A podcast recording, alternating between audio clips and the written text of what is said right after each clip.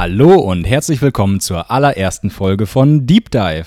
Ich freue mich riesig, dass ihr eingeschaltet habt und dem Podcast eine Chance gebt und ich kann euch versprechen, dass mein erster Gast euch nicht enttäuschen wird. Schlafforscher und Science Slammer Albrecht Forster, der dem einen oder anderen von euch durch seinen Bestseller Warum wir schlafen bekannt sein dürfte. Ich jedenfalls habe extrem viel Neues über unseren Schlaf erfahren. Welche Rolle die richtige Beleuchtung spielt, den Effekt von Kaffee und vom Mond, die Hintergründe von Powernaps und Schlafwandeln und schlussendlich, was es an unserem Krankenhaus- und Schulsystem zu ändern gilt, um uns alle gesünder und glücklicher zu machen. Also, viel Spaß mit Albrecht Forster.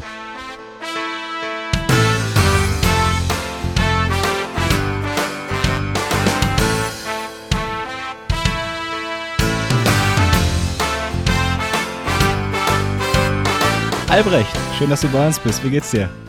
Äh, sehr gut. Sonne scheint, äh, dann geht's mir immer gut. Wundervoll, perfekt. Äh, ich freue mich wieder sehr, dass äh, du heute bei uns bist, weil ich finde das Thema heute nicht nur spannend, sondern ich glaube auch, dass die Leute da draußen, wahrscheinlich inklusive mir, gar keine Ahnung haben, wie komplex und wichtig das Thema ist, wenn man bedenkt, dass es hier um ein Drittel unserer Lebenszeit geht. Oder zumindest gehen sollte, soweit ich das verstanden habe. Also, ja, genau so äh, ist es. Ich wusste es auch nicht, bevor ich angefangen habe, ähm, mich mit Schlaf zu beschäftigen. Ähm, das allererste Mal, als ich von dem Thema Schlaf gehört habe, fand ich es ähm, langweilig. Ähm, Und ich wusste, hätte mir damals nie träumen lassen, dass von allen neurowissenschaftlichen Themen ich am Ende beim Schlaf landen werde und äh, sagen würde, ja, ist eines der spannendsten ungeklärten Themen. Aber da kommen wir später dazu. Ja, witzigerweise, weil eigentlich, wenn man so ganz stumpf drüber nachdenkt, denkt man ja, Schlaf ist so ein Status, wo nichts passiert. Ja, genau, also passiert der, der Laie denkt ja, der, der Kopf macht zu und äh, ich denke nicht nach. Ja. Deswegen auch die erste Frage an dich. Was passiert eigentlich im Schlaf und warum ist das so wichtig? Oh. wenn wir das gut, dass wir mal einfach ein Thema starten. Abgesehen davon, nee, nee, wenn du dich erstmal vorstellst, sorry. also, ähm, ich bin Albrecht, ähm, Biologe, Neurobiologe geworden, ähm, äh, währenddessen Science Slammer und äh, jetzt eben Schlafforscher und Buchautor. Und ähm, ja, und, und dein Titel sagt schon vom Buch, warum wir schlafen. Genau. Daher, wenn wir die, die Frage beantwortet haben, dann können wir hier Schluss machen nach zwei Minuten. Ja, dann haben wir auch den Nobelpreis. Ähm, also ähm, äh, das, das ist immer so die, die, die klasse Frage. Reporter fragen mich, Herr Forster, äh, Ihr Buch heißt ja, warum wir schlafen. Warum schlafen wir eigentlich? Sagen Sie uns das doch mal in fünf Sätzen. Und dann denke ich mir, klasse, darüber hätte ich auch ein Buch geschrieben, wenn ich es in fünf Sätzen äh, ausdrücken könnte. Aber ich probiere es dann mal trotzdem. Äh, äh, Schlafen ist wie Waschen, Schneiden, Legen fürs Gehirn. Ähm, ähm, zum einen ähm, wird das Gehirn wirklich durchgespült. Die Zellzwischenräume zwischen den Nervenzellen vergrößern sich um sagenhafte 60 Prozent und äh, liegen gebliebene Dreckreste, meistens sind das so abgestorbene äh, Zellen oder Proteinreste, ähm, werden wirklich rausdrainagiert. Ähm, das ist erst vor ein paar Jahren entdeckt worden. Ähm, und äh, wenn das nicht gut funktioniert, ähm, laufen wir Tendenz häufiger Alzheimer oder Parkinson zu bekommen. Also Schlaf ist das Beste, was wir machen können zum Schutz, um im Alter klar im Kopf zu bleiben. Also das Su ist super Beispiel mit den Friseuren Corona-Zeiten. Ja, genau. Darf man ja nicht hin. So, äh, äh, Schlafen ist genau eben halt auch wie Schneiden im Schlaf. Das war dann meine Diplomarbeit. Werden tatsächlich die Nerven äh, zurückgestutzt, wie so ein Baum im Frühjahr, ähm, äh, damit ähm, die Äste bzw. die Nervenfortsätze äh, tagsüber wieder auswachsen können, neue Kontakte knüpfen können. Neues Kontakte knüpfen heißt im Prinzip lernen. Und äh, dieses Zurückstützen, aber so, dass nicht alles irgendwie kahl wird, dass wir trotzdem noch was wissen, ähm, das findet in der Nacht statt. Okay. Und wie viel Schlaf braucht der Mensch? Ja, äh, das ist individuell verschieden. Das kommt auch darauf an, wie viel tagsüber ausgewachsen ist. Das wäre ja von Baum zu Baum auch verschieden. Wie viel muss man ihn denn stutzen? Ähm, und äh, das ändert sich im Laufe des Lebens. Wir wissen alle, dass Kinder relativ viel schlafen, im Durchschnitt 14 Stunden, äh, also Kleinkinder. Und ähm, ältere Menschen äh, schlafen dann nur noch oder brauchen auch nur noch so sieben Stunden Schlaf. Ähm, und dann ist es persönlichkeitsabhängig. Ist etwa so verteilt wie Körpergröße. Es gibt Menschen, die mehr Schlaf brauchen und es gibt Menschen, die weniger Schlaf brauchen.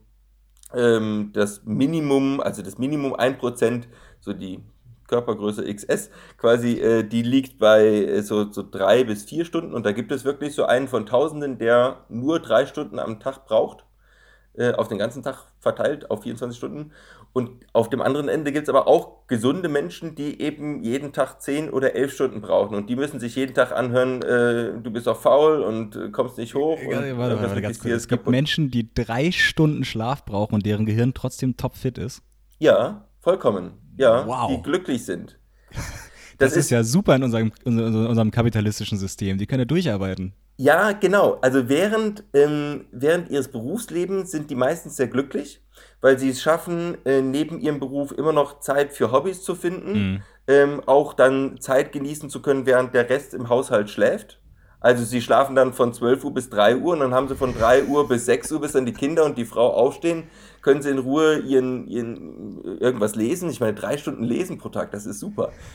Aber dann im Alter kommt es wirklich bei diesen Menschen häufiger vor, dass sie dann zum Arzt kommen und sagen, ich möchte irgendwas äh, zum Schlafen. Und sagt der Arzt, ja, ähm, haben Sie tagsüber Müdigkeit? Nö, alles gut. Haben Sie früher auch so wenig geschlafen? Ja, habe früher auch so wenig geschlafen. Den ist dann einfach schier langweilig weil man kann dann gar nicht so viele Hobbys haben, um den ganzen Tag zu füllen und ist dann irgendwann einsam. Also ähm, man sollte sich vielleicht nicht immer wünschen. Der Normalmensch mit normal viel Schlafen, das ist so bei sieben bis neun Stunden, der ja. lebt statistisch am längsten und am gesündesten. Aber woran merke ich denn, ob ich ausgeschlafen bin? Also, weil du hast ja extremer genannt 10 bis 11 Stunden, weil wenn ich mir jetzt so jemanden vorstelle, der 11 Stunden Schlaf theoretisch braucht, wenn der arbeitet, wird der nie 11 Stunden Schlaf bekommen. Also der wird ja immer, immer weniger Schlaf haben. Fühlt er sich dann auch die ganze Zeit müde oder? Ja, also ähm, wir können, also das, was wir zum Schlaf brauchen, da empfehle ich immer zwei Wochen Urlaub. In der ersten Woche einfach ausschlafen und in der zweiten Woche ähm, dann allen Schlaf aufschreiben, den man, den, man, den man tätigt, also auch den Mittagsschlaf dazu rechnen. Und das ist dann das, was man im Optimum kriegt, äh, kriegen sollte. Davon können wir im normalen Leben auch etwa so eine Stunde runtergehen. Da sind wir immer noch glücklich und zufrieden. Ähm, wichtig ist auch, dass wir tagsüber eben halt nicht unter Müdigkeit leisten, äh, leiden, dass wir nicht das Gefühl haben, oh, oh, irgendwie ähm, könnte ich eigentlich mehr, aber ich fühle mich unausgeschlafen. Dass wir auch nicht morgens wirklich zehn Tassen Kaffee brauchen, um irgendwie in Gänge zu kommen. Ähm, eigentlich wissen wir das immer ganz genau. Ich habe noch nie jemanden getroffen, der sagte, ich weiß überhaupt nicht, wie viel ich brauche. Okay. Ähm, aber du hast wahrscheinlich schon viele getroffen, die deutlich weniger schlafen, als sie brauchen. Ich glaube auch, das nimmt so mit dem Alter so ein bisschen ab. Ähm, also, ähm, also der, der, der normale Familienvater, die normale Familienmutter, irgendwann merken die, wie viel sie brauchen, um zu funktionieren und gehen da eigentlich nicht drunter. Dann gibt es so ein paar Manager, die trainieren sich wirklich runter und das ist langfristig wirklich äh, wahrscheinlich ungesund. Mhm. Ähm, aber wenn wir wirklich längerfristig massiv zu wenig schlafen, dann holt sich der Körper irgendwann den Schlaf auch, indem er quasi häufiger krank wird ähm, und wir merken, okay, wir, wir kommen damit nicht mehr klar. Ähm, daher ähm, glaube ich, dass einige Leute ihren Schlaf unterschreiben, äh, unterschreiten, aber dass das eigentlich nicht so das Hauptproblem in unserer Gesellschaft ist. Also mit, mit, mit 30 erkennt man dann schon, hey, wenn ich jede Nacht mehr oder weniger meine sieben oder acht Stunden bekomme, das braucht dem halt der Normalmensch, ähm, dann bin ich fitter und leistungsfähiger am nächsten Tag und die, da gehen, ich, ich kenne nicht so viele Leute, die drunter gehen. Vielleicht tun das viele, ich, vielleicht kenne ich die falsche Welt. okay, aber das, das ist ja Quantität. Was ist denn mit Qualität des Schlafes? Weil ich habe das Gefühl, dass gefühlt jeder in meinem Umkreis sich beschwert, dass er nicht gut schläft. Ja, die Quali, genau. Also äh, ich würde definitiv sagen, Qualität äh, schlägt Quantität. Also es äh, bringt nichts, äh, zehn Stunden im Bett herumzulummern, ähm, wenn ich, ja, wenn ich mich unglücklich fühle. Ähm, also normalerweise holt sich der Körper schon, schon seinen Schlaf, aber es ist wirklich wichtig, dass wir entspannt ins Bett gehen. Und, äh, und das ist in den letzten Jahren ein bisschen schwieriger geworden, würde ich sagen. Ähm, ich würde es nicht dramatisieren, es wird irgendwie ganz oft dramatisiert, dass die Bevölkerung plötzlich überhaupt gar nicht mehr schläft. Daran glaube ich tatsächlich nicht. Aber es ist schon so, dass es, wenn ich mich jetzt zurückblicke in meine Kindheit, da gab es für meine Eltern abends nicht viel Ablenkung. Ähm, die sie auch noch massiv wach halt, äh, halten konnte. Also ab 21 Uhr war das Telefon aus. Meine Eltern haben dann nicht mehr telefoniert und haben gegebenenfalls sogar den Stecker gezogen. Ähm, Fernsehen gab es bei uns eigentlich auch kaum. Es kam dann auch irgendwann nicht, nicht mehr viel Spannendes. Viele Sender gab es auch nicht. Ja. Und das ganze Computergedöns, äh, das gab es auch nicht. Also wir, da gab es dann den ersten Computer. Also es gab keine Mails, die ich noch kurz vorm Schlafengehen ge gecheckt habe, auch keine, keine Facebook-Nachrichten. Und genau diese Nachrichten, die haben ja immer mit mir zu tun. Und alles, wo es um mich geht und die mich emotional einbinden, die halten mich wach, weil das sind sehr potente ja, Wachhalter. Und mhm. die nehme ich dann natürlich auch mit im Schlaf. Und da, ja, das, davor das, sollten wir uns schützen. Genau, weil das ist jetzt ehrlich gesagt das Thema, was mich am meisten gerade interessiert, weil das ist das, was ich sofort umsetzen kann. Wie geht man denn richtig ins Bett und wie wacht man richtig auf? Weil wenn ich ins Bett gehe, zum Beispiel, es gibt ja, äh, wie viele machen das, dass sie direkt vorm ins Bett gehen, nochmal kurz WhatsApp checken. Und dann stellt man natürlich den Dark Mode ein. Und wenn man ins Bett geht, macht man den Flugmodus an, weil dann ja keine, keine, kein böser Elektrosmog kommt. Äh, zieht die Vorhänge zu. Was davon bringt wirklich was und was bringt nichts? Also, ähm, ich würde als erstes sagen, ähm, man sollte sich mit seinem Schlaf erstmal besch erst beschäftigen, wenn es nicht gut klappt. Also okay. von, es gibt Menschen, die können toll abschalten, die können wirklich von einer Sekunde auf der anderen sagen, Welt interessiert mich nicht mehr, ich bin weg. Und wenn die Lust haben, vorher noch WhatsApp zu checken, sollen sie es gerne tun. Und einfach nicht ähm, zerdenken, sondern einfach so machen, wie sie es bisher gemacht genau. haben. Genau. Ähm, also das ist so ein bisschen wie, wenn ich eine gute Körperfigur habe, dann muss ich jetzt auch nicht anfangen, meine Kalorien zu zählen. Dann werde ich gegeben, entwickle ich gegebenenfalls eine Obsession mit dem Schlaf. Und das ist auch nicht äh, gerade gerade Fishing for Compliments hier. ja, das das, das, das macht es nicht besser. So, ähm, aber ich kann jedem empfehlen, quasi die Stunde vor äh, ins Bett gehen, das Handy einfach wirklich auszustellen. Äh, der Handywecker geht ja auch an, wenn das Handy aus ist. Also be beziehungsweise bei meinem Handy geht das, glaube ich. Man kann ja. auch einfach einen alten Wecker sich hinstellen. Ähm, und dann wieder ein Buch lesen. Ich merke persönlich, dass ich wirklich deutlich entspannter und besser schlafe, wenn ich einfach eine halbe Stunde vorm Entschla Schlafengehen äh, entspannt lese, vielleicht noch eine schöne Musik anmache und mich einfach wohlfühle und einfach schon mal in eine andere Welt abtauche. Und das ist eine und das ist besser eine andere Welt, als wenn ich jetzt äh, Fernsehen gucke und dann nochmal bunte Bilder in mein Gehirn reinjage und vielleicht mich auch ein, ein bisschen mit dem Licht äh, wach halte. Mhm. Ähm, also, ja, schön vom Actionfilm direkt ins Bett. Ja, ich, also das, das wir, es ist es ist nicht so wirklich so, dass wir die Trauminhalte auch aus den Actionfilmen ins Bett nehmen. Äh, meistens haben die Actionfilme dann doch nicht so viel mit uns, mit unserem Leben zu tun, aber mhm. ähm, es ist wahrscheinlich wirklich besser, wenn, wenn, eine, ja, wenn, wenn, wenn wir selber Bilder in unserem Gehirn entstehen lassen. Also eine tolle Technik quasi, um äh, gut einzuschlafen. da, da, äh, Tusch. ähm, äh, wäre selber äh, ähm, auf eine Traumreise zu gehen. Also als, als einfachstes würde ich sagen, ähm, man einfach sich vorstellen, ähm, was man äh, am Tag geschafft hat, äh, vielleicht, wofür man dankbar ist. Mhm. Oder ähm, den letzten Urlaub, ja. Einfach ein Ort, wo es wirklich schön war, wo man sich wohlgefühlt hat.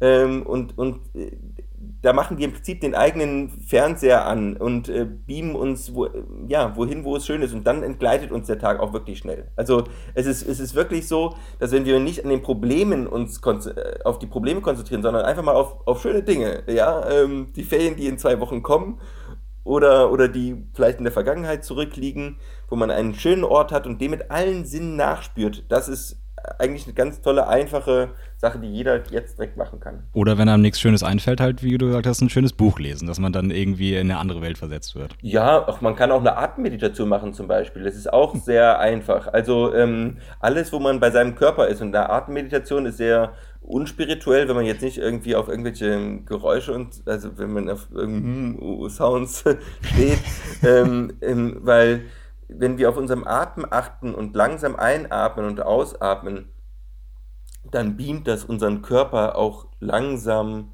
runter. Ja? Mhm. Also ich kann nicht aufgeregt sein und langsam atmen. Und wenn Stimmt. ich, also eine ganz einfache Übung ist die äh, Schlaf ein, Schlaf aus Übung. Ähm, bei jedem, bei jedem Einatmen denke ich Schlaf ein und bei jedem Ausatmen denke ich Schlaf aus. Schlaf ein. Schlaf. Wundervoll, jetzt sind unsere Zuhörer, Zuhörer eingeschlafen. Genau. Das ist, Aber das, gute Technik, klingt gut. das, das, ist, das ist irre. Es funktioniert in drei, We äh, drei Wegen. Zum einen bringe ich automatisch meinen Atem runter, weil ich mhm. kann es gar nicht schnell denken. Also Stimmt. und ähm, dann ist es autosuggestiv. Ich will einschlafen und ausschlafen und wenn wir uns äh, Dinge immer wieder autosuggestiv vorsagen, dann, wär, dann bestreben sie danach tatsächlich Wirklichkeit zu werden. Mhm. Das ist wissenschaftlich erforscht. Ähm, ja, und ich kann an nichts anderes denken im äh, Kopf. Also wenn, äh, probier es heute Abend mal aus, äh, Schlaf ein, Schlaf auszudenken. Äh, es ist unmöglich, an eine stressige Auseinandersetzung mit dem Chef zu denken oder der Freundin und gleichzeitig Schlaf ein, Schlaf aus sich aufzusagen.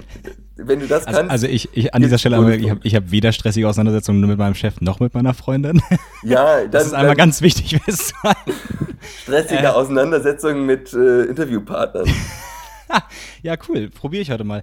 Ähm, du hast ein anderes Thema angesprochen, Licht beim Einschlafen, weil ich habe von einem, seit einem Jahr mache ich das tatsächlich. Ich habe von einem Jahr äh, was gelesen dazu, äh, wie viel äh, Licht gesund ist und zu welchen Zeiten und so, und dass wir unseren Rhythmus verlieren, weil wir halt überall Beleuchtung haben. Und ich mache seit einem Jahr so, dass ich so spätestens eine halbe Stunde, eher eine Stunde vorm Einschlafen tatsächlich alles Licht ausmache und stattdessen Kerzen anmache und dann bei Kerzenlicht lese. Weil ich merke, dass mich das unfassbar runterbringt. Weil da angeblich dieses blaue Licht ja nicht drin ist. Ich finde das eine ganz tolle Idee. Äh, vor allem ist es ein super Schlaftrigger. Du hast dir damit, da was viel wichtiger ist zum Licht, eine Einschlafroutine äh, gebaut. Hm. Ähm, ab jetzt ist dieses Licht ausmachen. Ab dem Zeitpunkt, wo du das machst, weiß dein Körper, in einer Stunde fängt das Schlafen an. Und das führt dazu, dass der Körper langsam auch runterfahren kann. Der, unser Körper braucht nämlich etwa eine Stunde, um sich bereit zu machen. Ähm, wir können, es ist unmöglich zu joggen und dann ins Bett zu legen und dann sagen, boah, jetzt schlafen. Das kriegt kein Körper hin. Und sich da so runterzufahren und dieses Signal des, der Kerze, das wird es nur abends geben. Das ist mhm. so eine Pavlovsche Glocke und die, die kommt jetzt immer nur abends und dann wird dabei noch gelesen. Also äh, bitte weitermachen. Ähm, zum Punkto Licht.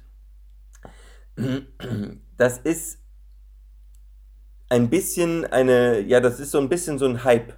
Mhm. Ähm, wir, da müsste ich mit einem Mythos aus, äh, auf, ähm, aufbrechen. Wir kriegen als moderne Menschen nicht zu viel Licht, wir kriegen zu wenig Licht. Tagsüber ähm, im Büro oder was? wir, ja, den ganzen Tag über sind wir drinnen. Und, und drinnen haben wir, wenn wir eine ganz tolle Büroausleuchtung haben, so 400 Lux. Das nehmen wir im Büro schon sehr grell wahr. Mhm. Wenn wir aber draußen sind bei einem bewölkten Tag, dann haben wir etwa ähm, 10.000 Lux und bei äh, Knalle Sonnenschein haben wir 100.000 Lux. Das ist jetzt äh, Größenordnung 10 oder 100 mehr. Wir, wir haben an einem bewölkten Tag 10.000 Lux und in ja. einem Standard-Office haben wir 400. Genau so ist es, genau. Also, und was, was macht das mit, einem, mit unserem Körper, dass er diese, diese Lichtmengen nicht, nicht bekommt? Abgesehen davon, dass wir kein Vitamin D produzieren? Ja, ähm, unser Körper wird sensitiver für auch leichte Lichtquellen am Abend. Also äh, de, auch dein, dein, dein Nachttischlampenlicht hat einen viel größeren Effekt auf deinen Schlaf oder du wirst, du wirst ein bisschen später müde. Es ist nicht mhm. so, dass du schlechter schläfst, du wirst nur gegebenenfalls ein bisschen später müde. Und äh, als wenn du tagsüber draußen bist. Also wenn du tagsüber draußen Landschaftsgärtner bist, dann darfst du von mir aus abends so viel Handylicht in dein Gehirn reinballern, wie du willst. Das wird ein eigentlich keinen Effekt haben. Weil, weil es ein Bruchteil dessen ist, was ich den ganzen Tag bekomme und der Körper nee. dann trotzdem re realisiert, es ist dunkler. Ja, für den Körper sind die Unterschiede äh, wichtig. Ja. Die absoluten Zahlen sind nicht wichtig, aber der Unterschied, der muss krass genug sein. Dass ja. er einen lauten Gong hat, aha, Tag und, und, und in, in, nachts eben halt relativ wenig. Und wenn der Unterschied groß genug ist, ähm, dann macht uns das blaue Licht am Abend nicht so viel aus. Also auch gerade das Handylicht, ähm, ich meine, jeder kann abends den äh, Night Mode anmachen und dann sollte das eigentlich keinen Effekt mehr haben.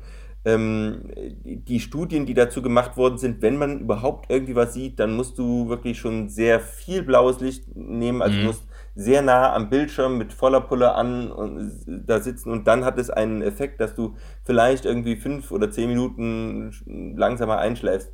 Also da ist viel wichtiger, diesen Gong zu nutzen, den du nutzt, also sich die Kerze anzumachen. Ähm, oder neuerdings gibt es eben halt auch cooles LED-Light, was man runterdimmen kann. Und ja. was äh, eben halt auch in diesen Tönen einfach ein sehr schönes, warmes, geborgenes Setting bietet. Und das halte ich für äh, viel wichtiger. Das heißt aber, wenn ich jetzt zum Beispiel von der Arbeit nach Hause gehe, habe ich ja den ganzen Tag nur diese 400 Lux abbekommen. Aber wenn ich jetzt noch, noch eine halbe Stunde draußen spazieren gehe und es schon, schon ein bisschen dämmert, also ist ja trotzdem wahrscheinlich deutlich mehr, immer noch ein paar tausend Lux.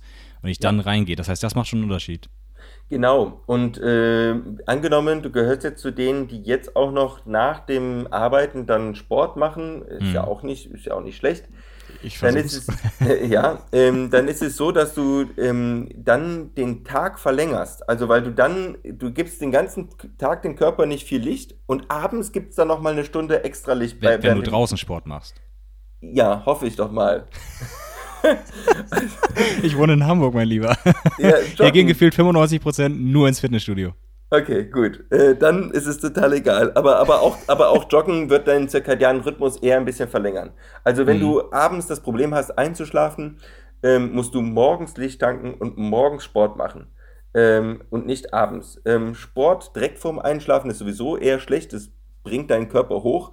Auch okay. die, und der Körper braucht dann mehrere Stunden, um wieder runterzufahren und äh, wirklich abschalten zu können. Hm, daher ähm, wäre für jemanden, der Schlafprobleme hat, meine Empfehlung immer morgens eine halbe Stunde oder eine Viertelstunde wäre schon toll, um Block zu spazieren. Nach dem Aufstehen um Block.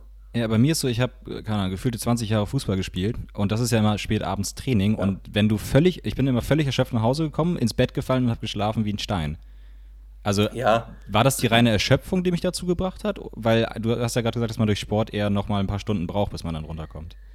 Ja, und das ist auch wieder so eine Typsache. Ähm, also in der Jugend, äh, äh, also klappt es mit dem Schlaf noch besser und die Schlafprobleme nehmen zu mit dem Alter. Ich ähm, mich. Und, äh, und daher würde ich auch immer sagen, wenn es für dich klappt, dann ist es wunderbar, mach Sport, solange du willst. Solltest du aber Schlafprobleme haben, dann solltest du auf abendlichen Sport mal verzichten, das mal zwei Wochen ausprobieren, ob das einen Effekt hat. Ähm, und so auch die ganzen anderen ähm, Dinge, die man für den Schlaf beachten kann. Also gibt es eine Liste von 20 Punkten, ähm, die, die einfach mal durchprobieren. Ähm, es ist Quatsch zu sagen, so liebe Gesellschaft, ihr müsst jetzt alle ähm, abends nie was äh, Schweres essen. Ihr dürft ab ähm, 14 Uhr keinen Kaffee mehr trinken. Ihr müsst alle Morgenslicht bekommen und Wozu abends, unsere Medien ja tendieren, genau solche ähm, Ansagen zu machen.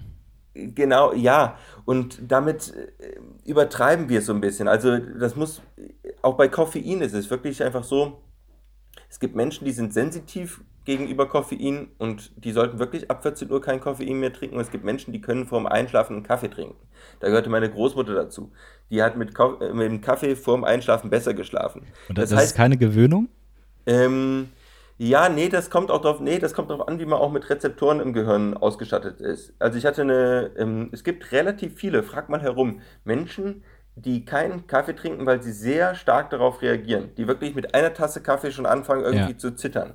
Ja. Ich hatte eine Kollegin, die, die konnte gar nicht Kaffee trinken. Und, äh, und, äh, und dann gibt es wirklich Menschen, die können pro Tag acht, neun Kaffee trinken und die merken nichts. Aber Achtung, das kann sich auch im Alter verändern. Und dann verstehen die Leute plötzlich nicht mehr, warum sie ab 50 nicht mehr gut schlafen. Ähm, da stellt sich wirklich der Körper um, das Koffein wird langsamer abgebaut und dann kann es wirklich sein, dass der Kaffee, den ich irgendwie um 5 Uhr getrunken habe und schon seit die letzten 50 Jahre immer um 5 Uhr getrunken habe, mich plötzlich nachts wach hält, weil Koffein eine Halbwertszeit von 4 bis 6 Stunden hat mhm. und äh, 17, 17 Uhr plus, äh, plus 6 Stunden. So das heißt aber, da geht auch wieder dasselbe, egal wann, egal in welchem Alter, wenn man Probleme mit Schlafen hat, einfach wieder die Liste durchprobieren, schauen, ob sich vielleicht was verändert hat. Genau und gucken, so ob es. das hilft. Genau so ist es. Genau aber zum, zum Thema Licht, das heißt, es gibt ja ganz viele, die sagen beim Schlafen, die können nicht schlafen in der Stadt, weil es draußen so hell ist. Das heißt, das ist gar nicht das Problem, dass es draußen nachts so hell ist, sondern das Problem ist eher, dass es tagsüber bei uns nicht, nicht hell genug ist. Ja, das ist auch wieder so eine Typensache. Ähm, als Gegenbeispiel muss ich da auch nennen, ähm, viele Menschen können auch bei relativ hoher Helligkeit, äh, bei der sie nie schlafen können, abends, nachts, einen Mittagsschlaf halten. Ähm, wie, manchmal entwickeln wir so eine Obsession, dass überhaupt gar kein Licht reinkommen äh, darf. Ähm, ja. Also äh, wenn man draußen über, übernachtet, dann ist es ist da auch Licht. Ähm, aber generell, es spricht auch wirklich nichts dagegen, dass Leute ihre Vorhänge komplett äh, runterziehen äh, oder, oder, oder so eine Blackout-Folie auf ihre, ihre Fenster machen, was auch immer ihnen Spaß macht. Also es gibt heute wirklich günstige Möglichkeiten, sein Zimmer komplett abzudunkeln und wenn jemand Angst hat, das Mondlicht würde äh, eine Auswirkung auf seinen Schlaf haben, was bisher in Studien nicht gezeigt werden konnte, äh, dann soll er doch bitte das Mondlicht aus seinem Fenster, äh, aus seinem Zimmer raushalten und das Problem ist gelöst. Äh, wunderbar. Wo, wo, du Mondlicht sagst, bitte, bitte entlarve einen Mythos. Ich hoffe so, dass es ein Mythos ist. Thema Vollmond. Ich habe Bekannte, ich nenne sie jetzt mal nicht Freunde, die darauf bestehen, dass wenn Vollmond ist, dass sie nicht schlafen können. Stimmt das oder stimmt das nicht? Ja, das stimmt jetzt für deine Bekannten, stimmt das. Placebo oder was? Ja, ja, das ist genau, also ich mache ich, äh, ich mach mich bei meinen Vorträgen wirklich reihenweise unglücklich, wenn ich nach dem Vollmond frage, weil ähm, der Glauben in der Bevölkerung an, an die Wirkung von Vollmond sehr hoch ist. Und es ist jetzt auch nicht damit gedient, den Leuten jetzt die ganze Zeit sagen, dass, dass sie komplett falsch liegen und dass die Wissenschaft recht hat. Also jemand, der sich von Vollmond gestört fühlt, ähm, äh, der fühlt sich halt vom Vollmond gestört. Ähm, dennoch konnte bisher die Wissenschaft nichts finden. Ja? Okay. Äh, es gibt auch nicht mal eine biologische äh, ähm, Wirk Zusammenhang. Also wir, wir, das Licht können wir ausschließen. Also jetzt angenommen, mhm. wir haben deine, wir haben deine Verwandten, dann würde ich sagen, okay, mach doch mal Dunkelfolie drauf, und dann wette ich, deine Verwandten würden sagen, naja, aber ich habe jetzt irgendwie immer noch das Gefühl, dass der Vollmond eine Auswirkung hat. Ja. So, und man kann es ja nicht testen, weil man nicht alles ausschließen kann. Das heißt, so, man könnte es eigentlich ja. nur testen, indem man eine, eine Kultur hat, wo es Kindern nicht erzählt wird und die dann irgendwann erwachsen sind und nicht wissen, dass theoretisch der Mond einen Effekt haben könnte. Und wenn die dann auch nicht gut schlafen an Vollmond, dann hätte man Beweis. Ja, doch, man kann, man, kann, man kann das schon ganz gut testen, da kommen wir gleich drauf. Aber der zweite Test äh, für deine Verwandten hat sie das, dann glauben sie, dass es die Erd, äh, dass es die Anziehungskraft des Mondes ist. Der, da, da, denken wir ja super, das ist ja auch Ebbe und Flut, es wird ja auch durch den Mond, ähm, die Gezeiten werden ja auch durch den Mond verursacht. Ähm, A, die Anziehungskraft des Mondes ist geringer als die Anziehungskraft der Wand, neben der ich liege. Also die, An die Wand neben mir hat auch eine Anziehungskraft. Ja. Und ich habe bisher noch keinen Menschen getroffen, der seinen Schlaf nach dem Gezeitenkalender ausgerichtet hat. Also ich, ich, ich muss den Schlaf nach dem Gezeitenkalender ausrichten. Das Licht hat nämlich gar nicht so eine große Auswirkung auf Ebbe und Flut. Also das ist ein, äh, rein die Beleuchtung. Das Licht habe ich aber schon ausgeschlossen. Also solange jetzt seine Verwandten nicht na, nach dem Gezeitenkalender ähm, äh, sich vom Schlaf beeinträchtigt fühlen, ist die Anziehungskraft auch raus. Richtig. Testen könnte man das Ganze jetzt mit deinen Verwandten, indem sie etwa mal zwei, drei, vier, fünf Monate ein Schlaftagebuch führen indem Sie einfach jeden Morgen aufschreiben, wie habe ich denn geschlafen. Sie dürfen auch gerne in Ihren Kalender reingucken und das Mondsymbol angucken. Ist, ist denn das subjektive Gefühl dafür ausreichend? Also wenn ich das Gefühl habe, gut geschlafen zu haben, hat mein Gehirn dann auch gut geschlafen? Im Großen und Ganzen ist das subjektive Gefühl relativ gut, ja. Okay. Also ähm, das, ja, äh, kann, man, kann man eigentlich ganz gut als Marker nehmen. Ähm, wir wissen, auch wenn wir ein EEG anschauen, nicht so wirklich, wonach wir entscheiden sollen, ob eine Nacht gut war und nicht gut war. Ähm, das, äh, aber um das kurz mit deinen Verwandten abzuschließen, ja, ja. Ähm, äh, dann wird man eine Korrelation drüber laufen lassen und, und, genau das hat man eben halt in Laboren gemacht. Auch mit Menschen, die tatsächlich daran glauben, dass da ein Effekt ist. Und mhm. dann sieht man bei diesen Menschen, dass es eine hohe Korrelation gibt mit, mit Tagen, wo sie krank sind, ähm, wo, wo sie Stress hatten, ähm, mit, mit Wochentagen. Aber eine Korrelation mit dem Mond gibt es eben halt nicht. Also die, die, die anderen Korrelationen sind alle viel, viel stärker, machen auch viel mehr Sinn. Und bei uns ist meistens so, wir, wir schlafen schlecht und dann gucken wir in den Kalender, ah ja, war ja fast Vollmond. Also die meisten machen, Leute machen auch keinen Unterschied, ob es jetzt ein Tag bis Vollmond ist ja, oder ein Tag ja, danach.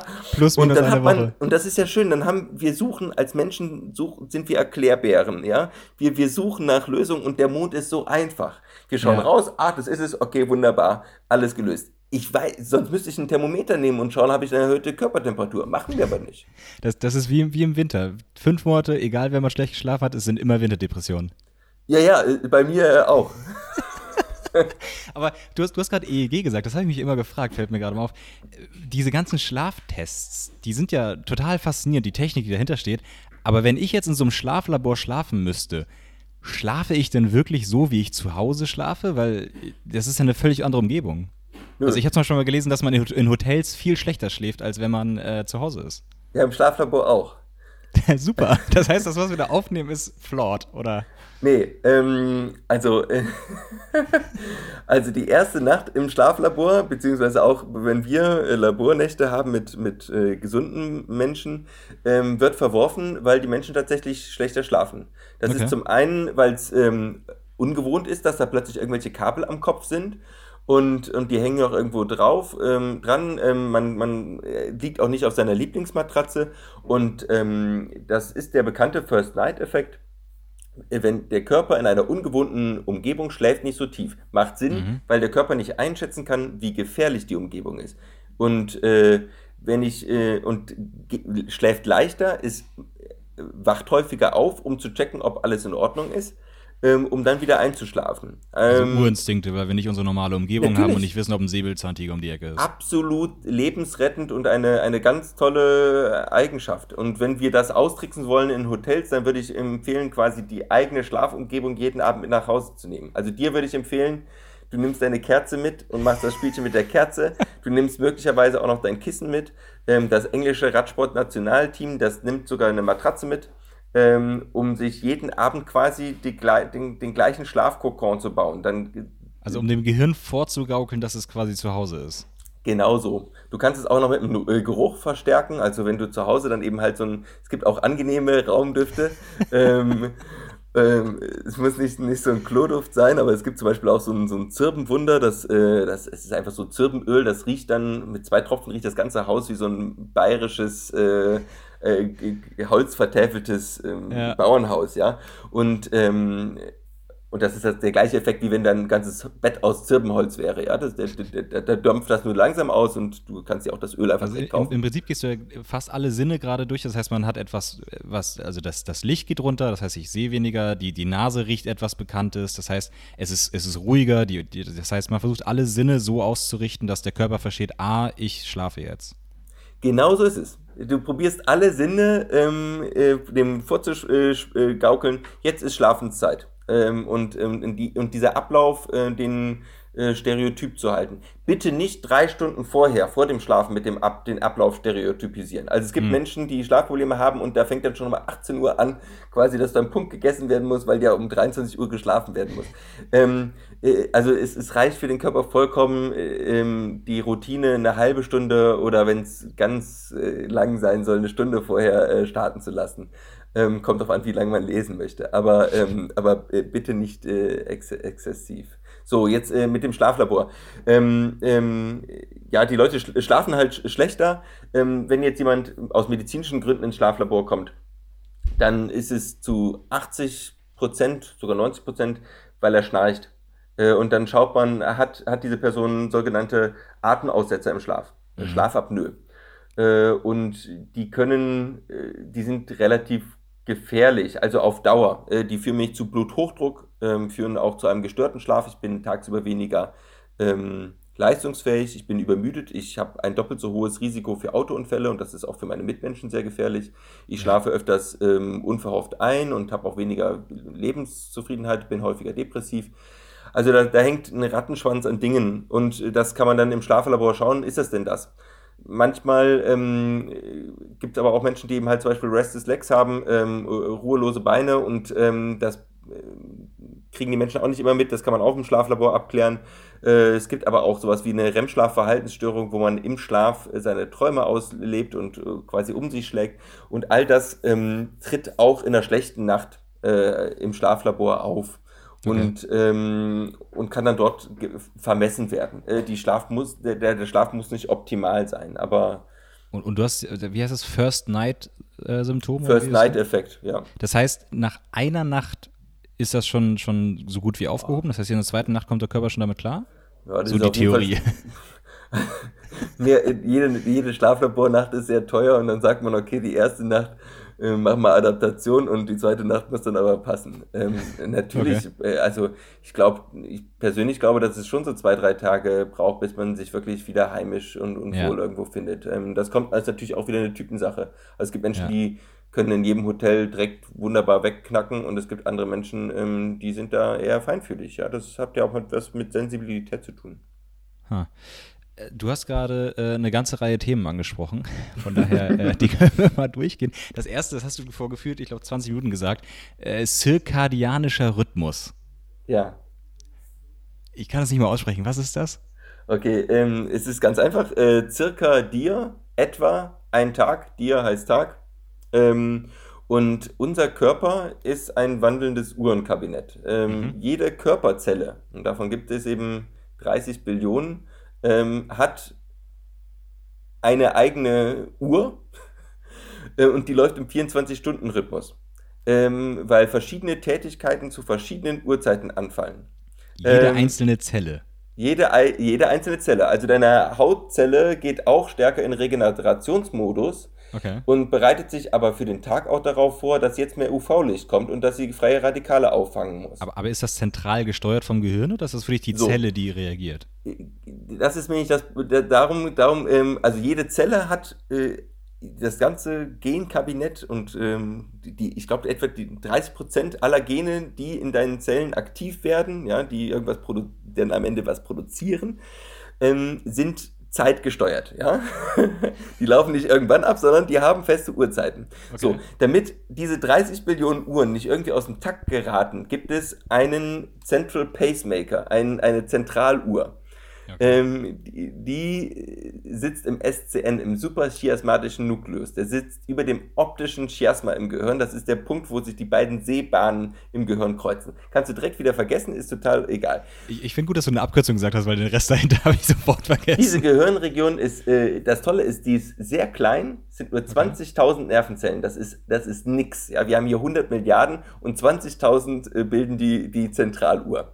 Okay diese, dieser SCN, der reagiert auf das Sonnenlicht draußen und der muss jedes Jahr, jeden Tag wieder, äh, jeden Tag wieder einsynchronisiert werden durch die Sonne.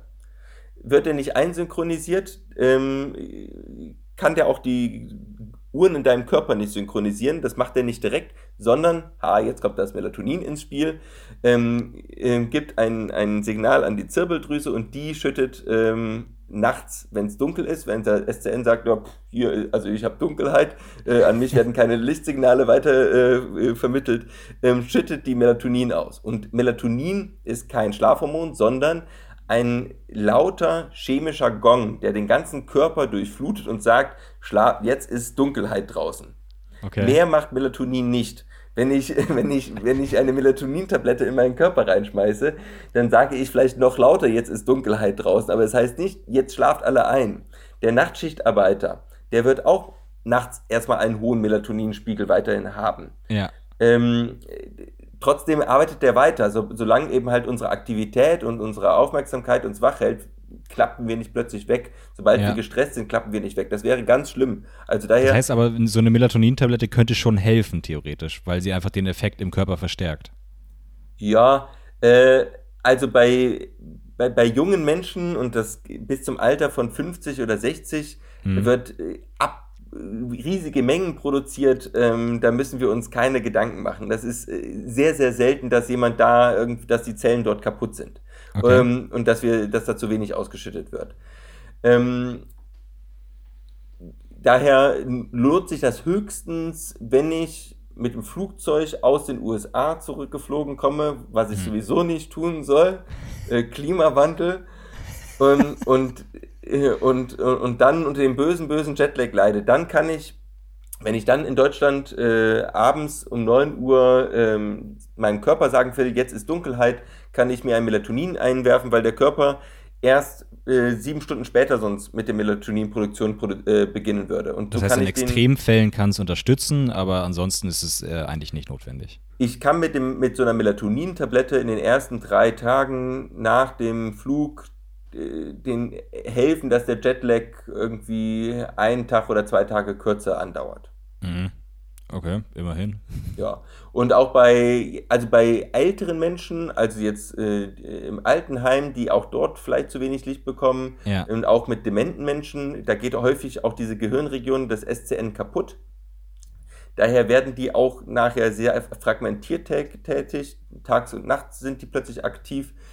Ähm, da hilft es, da ist es wirklich gut, äh, denen jeden Abend um 21 Uhr so eine Melatonin-Tablette zu geben. Das kann dazu führen, dass sie abends konsolidierter durchschlafen und nachts ähm, äh, und tagsüber äh, äh, am Stück wach sind. Ähm, es ist, die meisten Menschen werden, äh, kommen ins Altersheim, weil ähm, ihr Tag-Nacht-Rhythmus gestört ist, weil sie plötzlich ja. nachts aktiv sind und die pflegenden Angehörigen sich nicht mehr äh, kümmern können, weil sie um ihren Schlaf gebracht werden. Werden ja. wir um unseren Schlaf gebracht, sind wir nach ein, ein paar Tagen oder ein paar Wochen spätestens durch.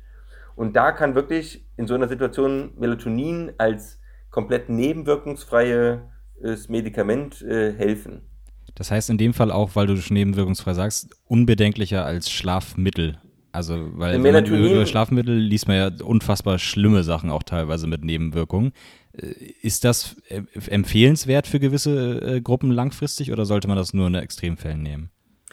Also äh, Melatonin ähm, ist in Deutschland immer noch verschreibungspflichtig und ich glaube, obwohl man es sich jetzt auch im DM kaufen kann. Also ähm, gut.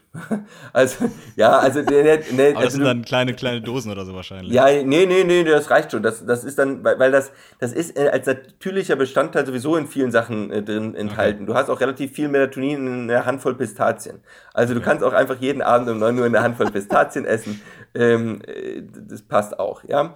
Ähm, aber ähm, das Problem ist, dass viele Leute das nicht verstehen, die Wirkungsweise von Melatonin. Ähm, wenn man Melatonin nimmt, ist es absolut essentiell, das abends immer zur gleichen Uhrzeit zu nehmen. Sonst erzeugst du einen äh, chemischen Jetlag. Ja, wenn ich okay. dann, sonst sage ich meinem Körper, an dem einen Abend äh, um 9 Uhr ist Dunkelheit, an dem anderen um 20 Uhr ist Dunkel, äh, Dunkelheit, am nächsten Tag um ähm, 23 Uhr. Und es, ja. ich habe sogar in Foren gelesen, dass irgendwelche Schichtarbeiter auf die Idee kommen, sich Melatonin morgens um äh, 8 Uhr reinzupfeifen. Also der, der Körper leidet schon unter Schichtarbeit sehr stark und die innere mhm. Uhr wird wirklich durch ein, ähm, durcheinander gebracht. Und wenn man dann noch morgens Melatonin rein, reinschießt, weil man nicht verstanden hat, was dieses Medikament macht, dann kann das äh, den Körper nachhaltig stören. Würde ich von okay. abraten. Okay. Also das ist ein Medikament mit Verstand. Aber sonst, wenn man es richtig einnimmt, jeden Abend zur gleichen Uhrzeit, äh, nebenwirkungsfrei. Die kleinste Dosis reicht, 0,5 Milligramm, ähm, äh, das ist schon viel mehr, als der Körper sonst selber produzieren würde, ähm, reicht vollkommen. Mehr braucht es nicht. So, Schlafmittel. Ähm, es gibt keine. Okay. Äh, also ich habe noch nie welche genommen, das ist eine neue Info für mich. Ja, ähm, es, gibt, es gibt bisher kein Medikament, was echten Schlaf erzeugt. Okay. Äh, Schlafmittel sedieren. Ähm, aber der Schlaf ist ein, wie ich am Eingangs erzählt habe, ein sehr aktiver Vorgang. Ja? Im ja. Schlaf werden äh, Sachen zurückgestutzt. Das heißt, unser Gehirn funktioniert nicht weniger, sondern nur anders. Es schaltet einen anderen Modus. Ähm, ein, Schla ein Schlafmittel wirkt auf die gleichen Rezeptoren wie auch Alkohol wirkt. Wirklich die gleichen, das sind die GABA-Rezeptoren. Okay. Und äh, die GABA-Rezeptoren äh, sind von Nervenzellen, die als Gegenspieler fungieren. Und, ja. äh, und das Gehirn wird ausgebremst. Alles wird ein bisschen langsamer, die, die Sensorik auch außen kriege ich nicht mehr so stark mit. Ähm, die, also das, die, die Sinne prasseln nicht mehr so auf mich ein. Es ist alles schön gedämpft. Und in einem schönen, wohligen Kokon ähm, kann ich natürlich auch gut schlafen. Das heißt aber auch, dass das Gehirn wirklich runterfährt und seine eigentlichen Aktivitäten, die es im Schlaf macht, nicht voll ausführen kann. Genau so ist es. Also eher ein Bewusstlosigkeitsmedikament als ein Schlafmedikament. Genau so ist es. Ähm, okay. Und das heißt, kurzfristig können Schlafmittel ähm, sehr hilfreich sein ähm, bei Menschen, die aufgrund eine, ak eines akuten, kurzzeitigen Problems ein Schlafproblem haben. Da ja. kann man mal für eine, ähm, eine Woche ein äh, Schlafmedikament geben, wenn es wirklich anders nicht äh, irgendwie geht. Ähm, das ist, es ist so etwa wie ein, ein Schmerzmittel. Ein Schmerzmittel sollte ich auch akut gegen einen Schmerz äh, nehmen, wo ich weiß, okay, der ist aber so nach zwei Tagen wieder da, da ist die, die Ursache ist dann auch weg. Dann ja. ist ein Schlafmittel von mir aus. Okay. Ähm, aber, aber gegen eine chronische Schlafstörung ähm, wirken Schlafmittel wirklich nicht gut und langfristig ähm, und ähm, stören eher die Prozesse in unserem Körper. Ähm, es gibt zwar neuere Schlafmittel, Z-Medikamente, die etwas weniger abhängig machen und äh, ein bisschen weniger Nebenwirkungen haben. Aber äh, im Großen und Ganzen äh, wissen wir, dass die kognitive Verhaltenstherapie äh, bei Ein- und Durchschlafstörungen, und das ist der Indikator für Schlafmittel, ähm, genauso effektiv und dafür langfristig wirksam ist, ohne dass ich äh, Chemie einnehmen muss. Was, was genau ist die kognitive Verhaltenstherapie? Ist das das, was du meinst, dass man seinen quasi Trigger setzen soll, dass man müde wird? Oder? Ja, wir können, wir können uns trainieren, besser zu schlafen. Und mhm. das ist zum, das, die kognitive Verhaltenstherapie ähm, besteht aus äh, drei Säulen, äh, kann man sagen. Ähm, zum einen besteht sie eben halt aus der Schlafhygiene, das, das ist ein grauenhaftes Wort. Das ist, sind diese 20 äh, Do's und Don'ts für den Schlaf. Ja. Die allein bringen bei einer höhergradigen Schlafstörung jetzt eigentlich nicht so viel Effekt. Okay. So, äh, denn der klassische Mensch mit einer Schlafstörung, der hat ähm, verlernt, den, das Bett als Ort des Schlafes wahrzunehmen. Also der, das, der, das Bett löst keinen Schlafträger mehr aus und ähm, hat sogar gegebenenfalls Angst vor dem Schlafen. Weil er weiß, dass Schlaf der Schlaf klappt nicht, er legt sich in sein Bett und das Bett signalisiert hier, äh, ihm, hier wirst du auf gar keinen Fall schlafen. Mhm, also quasi selbstverstärkend. Und äh, genau, ich, ich liege im Bett, glaube, dass ich nicht schlafen kann, das Bett signalisiert mir, hier wirst du nicht schlafen und ich, schla äh, ich das versetzt den Körper in einen Angstmodus und, ähm, und ich, ich kann dann tatsächlich als selbst äh, prophezeiende, äh, als selbsterfüllende Prophezeiung äh, tatsächlich nicht schlafen.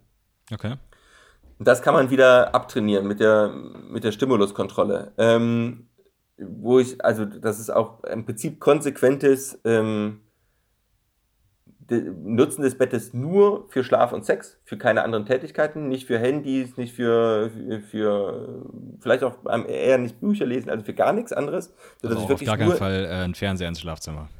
Ja, genau. Äh, auch nicht essen. Mhm. Ähm, es haben sich ja wirklich viele Tätigkeiten rein verlagert und auch ein relativ konsequentes Aufstehen, wenn man sich im Bett unwohl hin und her wälzt. Weil mhm, okay. je, jedes Mal, wenn ich was Unwohles im Bett empfinde, verstärkt das eigentlich wieder das Wissen, dass das Bett unwohl ist. So, dritte Säule davon ist dann die äh, Schlafrestriktion. Äh, der Insomniker, das ist wirklich verrückt. Ähm, wenn ich den ins Schlaflabor lege, hat der objektiv gemessen nur eine halbe Stunde weniger Schlaf als ein gesunder Schläfer, der im Zimmer nebenan liegt. Also Insomniker ist jemand, der nicht gut schläft. Ja, genau. Okay. Und äh, das glaubt der natürlich nicht. Äh, ähm, aber das ist, äh, das ist, es ist, äh, er hat, das Problem ist, dass der meistens eine sehr lange Bettliegezeit hat. Ja. Ich weiß, dass mein Schlaf nicht funktioniert, also gehe ich früher ins Bett und, und weil ich nachts lange wach war, fühle ich mich morgens auch irgendwie erschlagen und bleibe gegebenenfalls noch länger liegen. Das heißt, ich liege insgesamt zehn Stunden im Bett. Mhm. Mein eigentlicher Schlafbedarf ist sieben Stunden. Und das heißt, auch wenn ich das mit einem gesunden Menschen machen würde, ich würde dich zwingen, zehn Stunden jeden Tag im Bett zu liegen, würdest du dich irgendwann unruhig im Bett hin und her wälzen. Du ja, das, das, das kennt man ja, wenn man, wenn man nächsten Morgen um 4 Uhr hoch muss, weil man irgendwie Flieger bekommen muss, denkt man, ach, ich gehe heute mal lieber schon um 8 ins Bett. Und dann liegt nicht. man vier Stunden wach und spät viel, schläft viel später ein, als wenn man ganz normal ins Bett gegangen wäre. Genau. Also äh, Nachschlafen geht deutlich einfacher als Vorschlafen und ich würde da auch immer empfehlen, ähm, ja, äh, gegebenenfalls äh, ja, äh, am Nachmittag einen größeren Mittagsschlaf zu machen, vielleicht, aber, aber eigentlich zur gleichen Zeit, zur gleichen Gewohnheit wieder ins Bett zu gehen, äh, einen Rhythmus zu haben. Und äh, genau, also mit diesen Mitteln, es gibt noch, es gibt noch mehr, ein paar andere, ein paar andere Schritte bei der kognitiven Verhaltenstherapie, lässt sich Schlaf wirklich wieder trainieren und langsam mhm. Äh, stetig äh, verbessern und äh, mit sehr gutem Erfolg, weil der Körper holt sich seinen Schlaf. Das ist eigentlich die positive Nachricht. Es ist, ist so ein bisschen wie, wie Atmen. Der Körper holt sich seine Atmung und, und eigentlich auch wie Essen. Der Körper holt ja, sich, der ja. wird nicht verhungern. Also wenn ich ihm Essen hinstelle, verhungert ein Mensch eigentlich nicht, außer er hat äh, eine Bulimie irgendwie. Ja? Also, ähm, aber normalerweise äh, holt sich der Körper seinen Schlaf und ähm, wir mit, mit der kognitiven Verhaltenstherapie können wir auch das wieder so hintrainieren, dass, dass der Schlaf dann auch als erholsam wahrgenommen wird. Ja.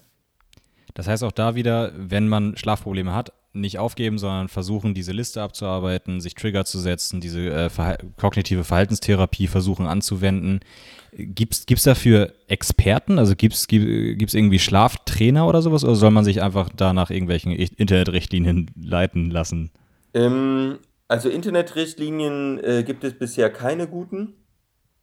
Ähm, es gibt äh, gute Bücher auf dem Markt. Ähm, es gibt ein Buch äh, von Tillmann Müller und Berthe Patterock, das heißt äh, Schlaf erfolgreich trainieren. Ähm, das ist meines Erachtens das Beste. Die beiden sind auch Experten und ähm, das ist ein wirklich guter Leitfaden. Ähm, in den nächsten oder jetzt gerade kommen auf den Markt auch mehrere Apps okay. ähm, die die kognitive Verhaltenstherapie äh, mit einem durchführen. Und Studien haben gezeigt, dass wenn man sich äh, an, ein bisschen diszipliniert und, und, und auch an, mit, mit, diesen Apps da äh, sich führen, leiten lässt, ähm, dass die ähnlich erfolgreich sind. Ähm, okay. Für England gibt es da Sleepio und äh, für Deutschland und die Schweiz gibt es ähm, äh, Mementor Somnium. Ähm, wenn man bei der Techniker Krankenkasse ist, äh, kriegt man das sogar kostenlos. Sonst ist der Kostenpunkt bei 80 Euro. Ich halte das für relativ günstig. Ähm, für einen guten Schlaf? Äh, das, genau, also das ist, das ist jetzt, das ist jetzt kein, das ist wirklich ein Produkt für Menschen, die Schlafprobleme haben. Es ist jetzt nicht Leute, die sagen, auch ab und zu schlafe ich mal irgendwie schlecht. Also die können ja. sich im Prinzip auch im Internet bespaßen. Ähm, also ähm, ja, ist, das ist schon eher ausgelegt für Leute, die wirklich ähm, ja, stärkere eine Durchschlafprobleme haben.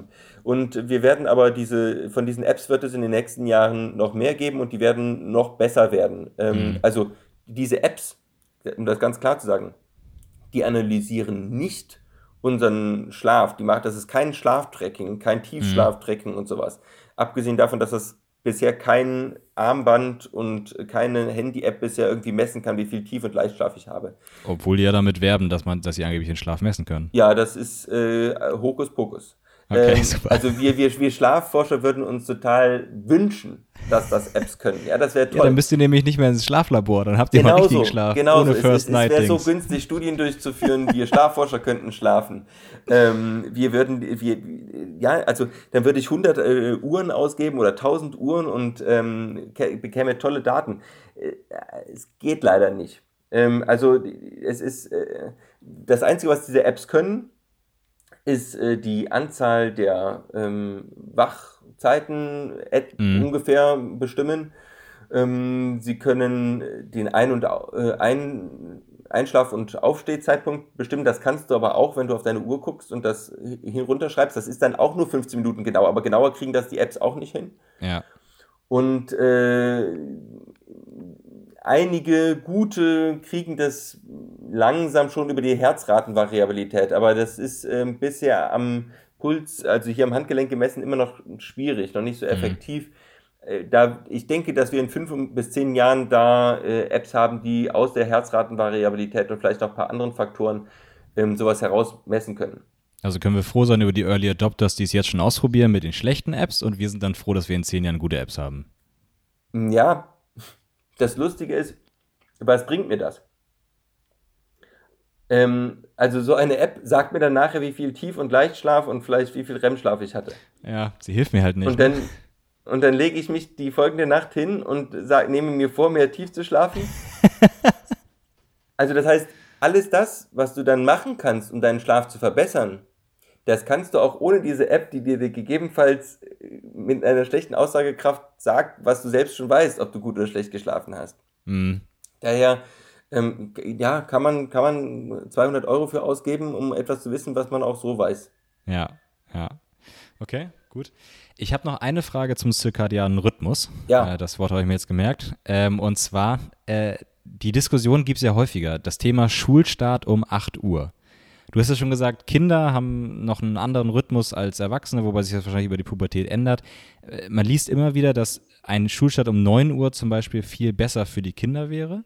Äh, ich habe mal eine Studie in den USA gelesen, da haben sie eine Highschool um eine Stunde hier nach hinten verlegt und im Jahr darauf ist die Anzahl der Autounfälle, in denen Highschool-Kinder in der Stadt äh, beteiligt waren, um 70 Prozent gesunken. Ja, das glaube ich sofort. Also wa warum, wenn man das weiß, warum bleiben wir bei 8 Uhr? Könnt ihr nicht eine stärkere Lobby als, Schlaf als Schlafforscher da mal aufstellen? Ähm, das, das ist ein sehr dickes Brett. Und äh, ich habe selbst mit Politikern Kontakt gehabt, ähm, mit einem äh, FDP-Politiker, nicht, dass ich dieser Partei angehören würde, ähm, aber ich bin offen, mit jeglichen Politikern zu sprechen über dieses Thema. Klar. Und der hat dann nachher leider, also vom, vom Landtag in Baden-Württemberg, und der hat leider nachher einen äh, Rückzieher äh, gemacht von der ganzen Geschichte. Äh, und du wirst es nicht glauben, der Grund ist die Busfahrpläne. Ähm, die, die Busfahrpläne. Ja, äh, weil da müssten ja die Busfahrpläne angepasst werden und das ist ja schwierig. Und, ähm, und dann müssten die Schulen ja irgendwie Betreuung ähm, sicherstellen. Ähm, und auch in den Schulen gibt es äh, keinen Rückhalt für diese Veränderung. Und das ist das, ist das Eigentliche. Äh, zum einen aus diesem, früher war es nicht anders und wir haben trotzdem gelernt, Reflex. Mhm, ja. Bekannt. Aber ähm, jetzt kommen wir zum Kern des Ganzen. Ähm, Kinder und alte Leute gehen früh ins Bett und stehen früh auf. Ja? Also wir kennen das von kleine Kinder werden so um 8 Uhr ins Bett geschickt und das ist auch die gleiche, der gleiche Zeitpunkt, wo Opa anfängt zu gähnen und sich auch verabschiedet. So, ja. funktioniert. Ähm, und ähm, das verändert sich dann schlagartig mit der Pubertät. Da werden wir alle sehr nachtaktiv und das hat nicht nur mit den unglaublich schönen Ausgehangeboten zu tun und dem vielen Geld, was Jugendliche heutzutage haben, ähm, sondern das hat damit zu tun, dass äh, die Jungen und Starken im Alter zwischen 15 und 26 den quasi die, die, die Nachtwache wahrscheinlich genetisch einprogrammiert bekommen haben ja. und ähm, ah, nachts einfach ah. fit sind. Ja? Und wenn ich äh, also kein Mensch wird abends weggehen, wenn ihnen die Augen zufallen, aber Jugendlichen fallen nicht die Augen zu. Die, die, die, die blühen da richtig ab 8 Uhr so auf und um, um 10 Uhr denken sie, hey, was kostet die Welt? Ja, jetzt geht's los. Das, das heißt, äh, die Theorie ist für dich, dass 15- bis 26-Jährige einfach dafür ausgewählt waren, quasi weil sie stark sind, dass sie die Nachtwache halten, wenn der Rest des äh, Stammes schläft in der Höhle, oder? Ja, das, äh, das ist tatsächlich so. Äh, also, ähm, also ähm, also ähm, äh, man, hat, man hat Studien mit naturnah lebenden Völkern gemacht, mhm. die also äh, immer noch kein elektrisches Licht haben. Ja. Ähm, äh, also klassische Hunter-Gatherer, sagt man irgendwie. Und ähm, den hat man in so Actiwatches, also eben halt so Bewegungsarmbänder umgewandelt. Äh, äh, Hatten die irgendeine Ahnung, was das ist, was sie da oben haben? Ja, ich glaube, die, die wissen das schon. Das ändert nur nicht, dass sie ihren Lifestyle dann ändern. Ne? Also, ja. also ähm, und ähm, interessanterweise ähm, hat man, sieht man da auch diesen, diese Bevölkerungsshift und man, es kam heraus, dass zu keinem Zeitpunkt während der Nacht, und die haben sich jetzt nicht mit Pfeiftönen irgendwie abgewechselt, zum keinem, keinem Zeitpunkt alle geschlafen haben. Okay, ja, macht ja Sinn. Einer Zwei-Wochen-Periode war immer irgendwie einer wach, aber durch Zufall. Also die hatten keinen, die haben, die haben, die haben, die, da weckt nicht der eine den anderen auf, ey, jetzt passt du mal auf, sondern es ist einfach irgendwie immer jemand wach. Krass. Und, und das ist auch ganz klar. Ich meine, wenn ich meine Großmutter um 21 Uhr ins Bett stecke, ja.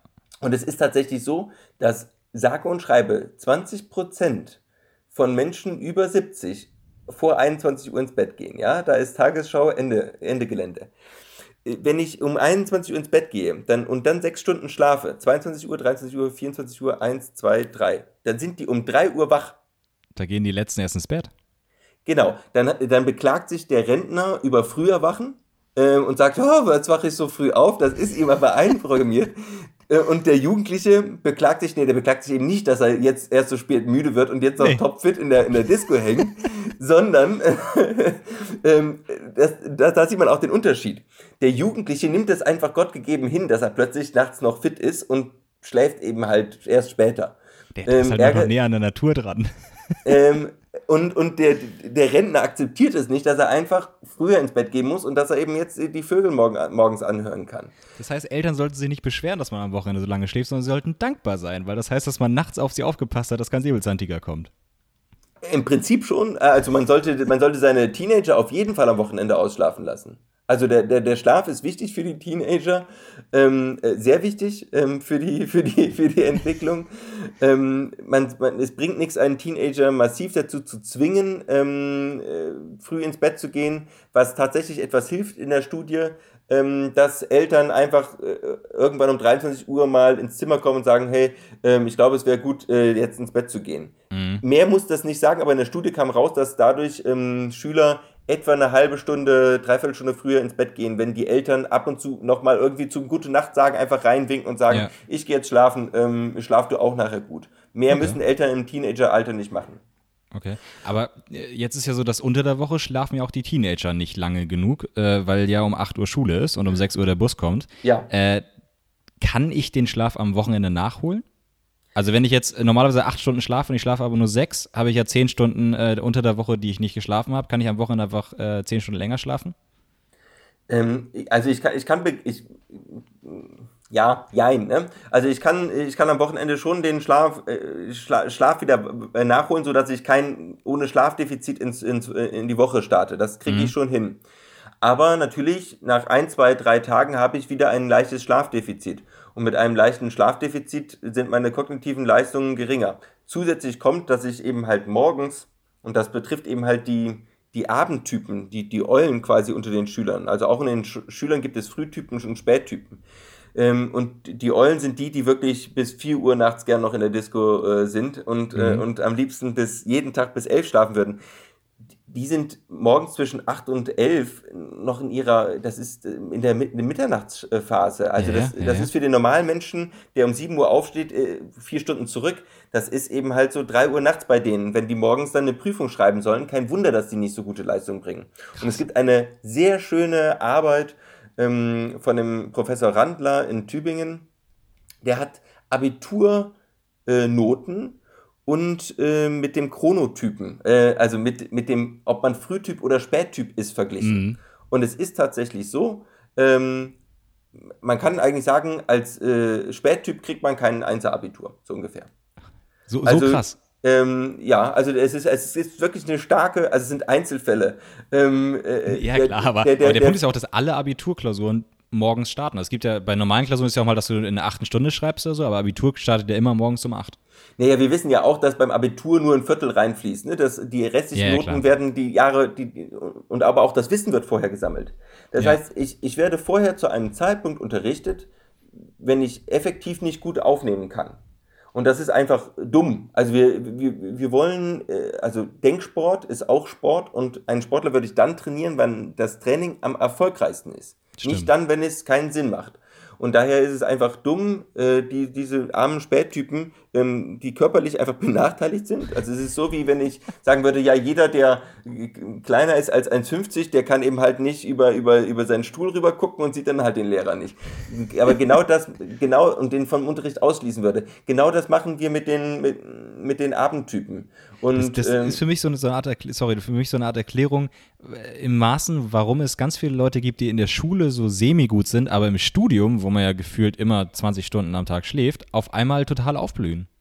Äh, das ist ein Argument. Und im Studium ist es ja auch so, dass äh, Vorlesungen häufig später anfangen. Also die Mediziner, das sind sowieso die Frühtypen, das sind ja alles Einzelabiturienten, die schaffen es auch um 7.30 Uhr da schon zu sitzen. Aber wenn man eben halt zu einem klassischen Germanisten oder Kunstwissenschaftler geht, also vor 10 Uhr fangen da doch eher weniger die Vorlesungen. Also zu meiner Zeit war das so. Ich weiß nicht, wie das bei den Bachelor-Menschen sind, aber ähm, also es sind da doch auch einige, man kann sich ja auch viele äh, fakultative Veranstaltungen für den Nachmittag raussuchen. Also Stimmt. wir können dann lernen, wenn wir es für uns selber wollen. Und äh, wir, wir müssen damit wirklich aufhören. Und der Herr Rande hat auch gezeigt, dass wenn man jetzt ähm, die Schüler dass man sagt, okay, alle Schüler lernen jetzt zu einem späteren Zeitpunkt, ja. ähm, dass die Frühtypen nicht benachteiligt werden. Also die Frühtypen werden, kriegen nicht schlechtere Noten, wenn ich sie später, traini äh, später lernen lasse und später, ähm, äh, ähm, ja, und später teste wie du gesagt hast, wenn, wenn der, der Spättyp, wenn der drei, wenn er morgens um 8 Uhr, für den ist quasi äh, noch, noch mitten in der Nacht. Ja. Das heißt, für den ist es halt drei Stunden früher ist einfach, einfach schrecklich. Aber für den Frühtyp drei Stunden später, ob ich nur um 8 oder um 11 da sitze, ist dem ja fast egal, weil es eigentlich fast egal. Ist. Ja, genau. Krass. Äh, es, es, es ist wunderbar und ähm, ja, es, also ich, wir müssen es ja nicht unbedingt so haben, dass jetzt, also, ah, für die, für die Bildungspolitiker, für den Busplan ist es wirklich so, es müssen, Grundschüler müssen nicht früher in die Schule. Das gilt wirklich ab der Pubertät, also so ab der siebten Klasse. Und eigentlich entzerren wir die Verkehrsproblematik in den Städten, wenn die Schüler ab der siebten oder achten Klasse erst um 9 Uhr in die Schule kommen. Stimmt, wenn und nicht alle sind, gleichzeitig hin müssen. Und das, die sind auch in einem Alter, wo sie alle eigentlich selbstständig zur Schule kommen müssen. Das Argument, die Eltern müssen ja schon früher arbeiten gehen, weil im, im, die Eltern und auch die Lehrer, die shiften nämlich langsam wieder in so einen Frühtyp rein und darum Klar. wollen die Lehrer auch früher anfangen ähm, um früher Feierabend zu haben. Ähm, also für die, ja, für die wäre es äh, gut, wenn dann eben halt die, die Schüler, die eben halt dann auch alt genug sind, dann irgendwie selbstständig ähm, in die Schule kommen. Jetzt kommt hier aber der Busfahrplan auf dem Land äh, zum Konflikt, weil da haben wir nämlich einen Schulbus und der kommt morgens um 7 Uhr oder um 6.30 Uhr. und der nimmt alle mit, der kommt und nicht dann müsste nochmal. ich jetzt zwei Schulbusse an, an, äh, anbieten. Also es, es tut mir leid, aber erstens, ich glaube, das wäre mir die, wenn, wenn ich mal Kinder habe, ich glaube, das wäre es mir wert, äh, dass ich einen zweiten Schulbus über meine Steuern bezahle. Und zweitens, wahrscheinlich, oder höchstwahrscheinlich ist es ja sogar so, dass es am Ende sich sogar rentiert, weil die Leute einfach produktiver sind und am Ende sogar die Wirtschaft sogar besser dasteht und ich mir dann diesen dämlichen einen Bus mehr auch leisten kann. Äh, rentieren tut sich total. Also ähm, wir, brauchen nur einen Busfahrer mehr und müssen nicht die Anzahl, also wir den gleichen Effekt würden wir wahrscheinlich auch durch die, die, die Halbierung der Klassen oder sowas erreichen. Das ist sehr teuer. Das ist die teuerste Lösung, Ja. äh, wenn man auch der Hattie-Studie folgt. Also das günstigste ist wirklich, das Lernumfeld äh, zu verbessern. Äh, zum einen die Ausbildung der Lehrer, während sie dann an der Schule sind, zu verbessern. Da haben wir Nachschulbedarf nach der Hattie-Studie. Äh, Und dann eben halt gegebenenfalls auch die Schüler ähm, früh ankommen zu lassen. Das, das kostet quasi nichts und wir würden ein paar Punkte gratis in der PISA-Studie aufsteigen. Ja, es ist irre. Wahnsinn, krass. Und wir haben bisher jetzt ist nicht nur ein paar Studien aus den USA, wir haben wirklich belastbare Zahlen, dass es äh, äh, positive Effekte hat. Wir haben keine Studie gezeigt, keine einzige von, ich denke mal, dass es jetzt bisher so 20 äh, Studien gibt, hat gezeigt, dass es irgendwie negativen Auswirkungen auf irgendwen hätte. Also daher die Schule zumindest mal eine Stunde kürzer, ähm, äh, eine Stunde äh, später beginnen lassen, führt dazu, dass die Schüler eine halbe Stunde mehr, mehr Schlaf bekommen und äh, wird die äh, Noten wirklich äh, ja, äh, positiv äh, beeinflussen. Wahnsinn. Ich glaube, in der, in der Jugend findest du damit viele Anhänger. Ähm, Nee, Auch nicht. nein! Auch nicht. Wie, Nein. wie, wieso das denn nicht? Also ich hätte als Jugendlicher gern länger geschlafen. Ja, ja, es ist, ähm, also letztes Jahr kam die Thematik in Baden-Württemberg auf und ich habe mich Ja. sogar an die Landesschülervertretung gemeldet. Ähm, die hat sich nicht zurückgemeldet. Und auch die sind sich uneinig. So, und da komme ich jetzt wieder auf den zirkadianen Rhythmus zurück. Ähm, es ist nämlich so, ähm, wir haben auch unter den Schülern, haben wir Frühtypen und Spättypen und Normaltypen. Und die Frühtypen sind die, die in der Schülervertretung sitzen. Möglicherweise sind das die Hochmotivierten und auch die Normaltypen, äh, die leiden jetzt nicht so unbedingt. Also eigentlich sind diese Maßnahmen, äh, die Schule um eine Stunde oder zwei Stunden äh, ab der Pubertät nach hinten zu verschieben, für das eine Drittel, ähm, was eben äh, vom Spättyp zum Superspättyp in der Pubertät wird. Ja. Denen helfen wir. Ähm, und das sitzt wahrscheinlich irgendwie nicht in der Schülervertretung, ähm, hat aber auch, auch nicht die Hälfte der, äh, der, der, der, der Schülerstimmen. Und die Lehrer sind auch noch dagegen. Also es gibt auch da wiederum so eine Macht der Gewohnheit. Also es ist, äh, es ist schwierig, eine Mehrheit für dieses Thema zu bekommen. Und ähm, es, Wie es immer, ist, Minderheiten haben es schwierig. Minderheiten haben es äh, extrem schwierig, ja. Ja. Also damit haben wir jetzt das Thema Schlaf und Lernen, aber was mich ja mal interessiert, was ist mit Lernen im Schlaf? Äh, da habe ich nämlich auch spannende Sachen gelesen, dass wenn man gewisse Sachen, äh, also im, im Prinzip egal was man macht, ob man irgendwie Vokabeln lernen, nochmal kurz vor dem Schlafengehen durchgehen oder wenn man, wenn man versucht ein Instrument zu lernen, dass nachts sich irgendwie, jetzt kommt der Laie, Synapsen im Hirn neu verbinden oder was auch immer. Und als Boah. Resultat, dass man, wenn man morgens aufsteht, das, was man am Vorabend geübt hat, tatsächlich besser kann, weil das Gehirn einfach nachts aktiv gelernt hat. Ist das richtig oder ist das völliger Käse? Ja, ist richtig. Super, dann können wir hier beenden. da können wir hier beenden. Äh, es, ist, es, ist, äh, es ist wirklich. Irre. Äh, nachts kommt es zu einem Wiederabspielen äh, der Prozesse, der Dinge, die wir tagsüber gesehen äh, und getan haben. Ähm, ähm, und da wird, werden, wird das quasi, ja, es wird, die gleichen Nerven werden, äh, Nervenzellen werden in der gleichen Reihenfolge nochmal aktiv und, und, und trainieren das nochmal und gleichen das, was wir tagsüber gel äh, gelernt haben, mit dem ab, was in der Vergangenheit schon war. Äh, und das ist, das ist wahrscheinlich auch, wofür der Schlaf auch sehr wichtig ist. Also ein One-Time-Lernerlebnis, das ist als Informationswert relativ unbedeutend. Wenn etwas einmal mhm. passiert, heißt es nicht, dass das eine Regelmäßigkeit ist. Mhm. Aber nur Regelmäßigkeiten bergen wirklich Informationskraft in sich. Also du musst mehrmals mitkriegen, dass zwei Sachen gleichzeitig passieren und dann glaubst du dran.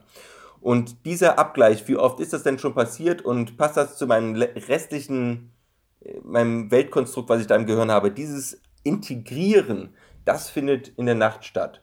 Und darum ist, wir werden wirklich in der Nacht ähm, klüger und wir kommen am Morgen zu ähm, clevereren Ideen. Also wie, es kommt, kann wirklich das Aha-Moment, äh, das Aha-Erlebnis äh, über Nacht kommen, dass ich, dass plötzlich die, die verschiedenen Schnipsel, die ich hatte, dass die zusammengefügt werden und jetzt endlich der Groschen gefallen ist. Ja, kennt, kennt, kennt man ja, dass man morgens aufwacht und auf einmal irgendein Problem, wo man den, den Abend vorher total drauf rumgekaut hat, auf einmal ist, hat man die Lösung irgendwie. Genau.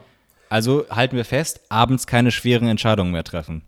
Nee, nee, das ist, das ist, das ist generell äh, Entscheidungen treffen ist, äh, sollte man übermüdet definitiv nicht machen. Ähm, was, was, ich gemerkt habe, abends äh, auch nicht, wenn man müde ist, streiten. Auch schlecht. Äh, zu beiden gibt es auch wiederum Studien. Ähm, also es gibt zum einen Paarstudien, ähm, wo, äh, wo, wo gerade für Frauen ähm, äh, ja glättet eine, eine, eine, eine, der Schlaf nach, nach dem Streit die Wogen. Und es ist so, dass ausgeschlafene Männer deutlich weniger streitlustig sind. Äh, das Sie kann ich bestätigen. Ja, sie sind äh, hungrige Männer und hungrige Frauen aber auch. Aber gut, das sind so die Grundbedürfnisse und Schlaf gehört da eben halt dazu. Ähm, es ist aber auch so, wir sind weniger risikofreudig. Ähm, und Stimmt. das ist wieder ein Argument, warum unsere Börsenmakler, Politiker und Manager nicht nachts sich auf vier Stunden runter ähm, äh, trainieren sollten. Man hat nämlich das im, im Labor gemacht. Man hat eine Gruppe ähm, Menschen äh, gefragt, äh, nur vier Stunden eine Woche lang äh, pro Nacht zu schlafen. Und es stellte sich heraus, ähm, dass sie tagsüber bei so einem Kartenspiel, da gab es Gewinnkarten mit kleinen Gewinnen, aber auch äh, immer kleinen Verlusten mhm. und äh, aber langfristigem Erfolg und Karten mit äh, hohen Gewinnen, hohen Verlusten, also so Risikokarten, mhm, aber klassische Spieltheorie, ja. Die langfristig ins Verderben geführt haben. Und äh, wenn wir übermüdet sind, greifen wir häufig zu der äh, jetzt muss es aber klappen. Jetzt ich, ich gehe auf volles Risiko, jetzt ich keinen Bock mehr, mach fertig hier. also wir sollten nicht übermüdet an den Roulette-Tisch gehen, das ist sowieso eher Quatsch. ähm, Schön, dass man immer abends ins Casino geht. Genau, ja, das, wer hätte es gedacht? Dann dazu noch Alkohol, ja, das lässt uns ja auch wirklich haarscharf abschätzen, wie unser Risikoverhalten wird. Ähm, und nachher, nachher ins Auto steigen. Und äh, also, ja. aber genau das machen wir mit unseren Politikern.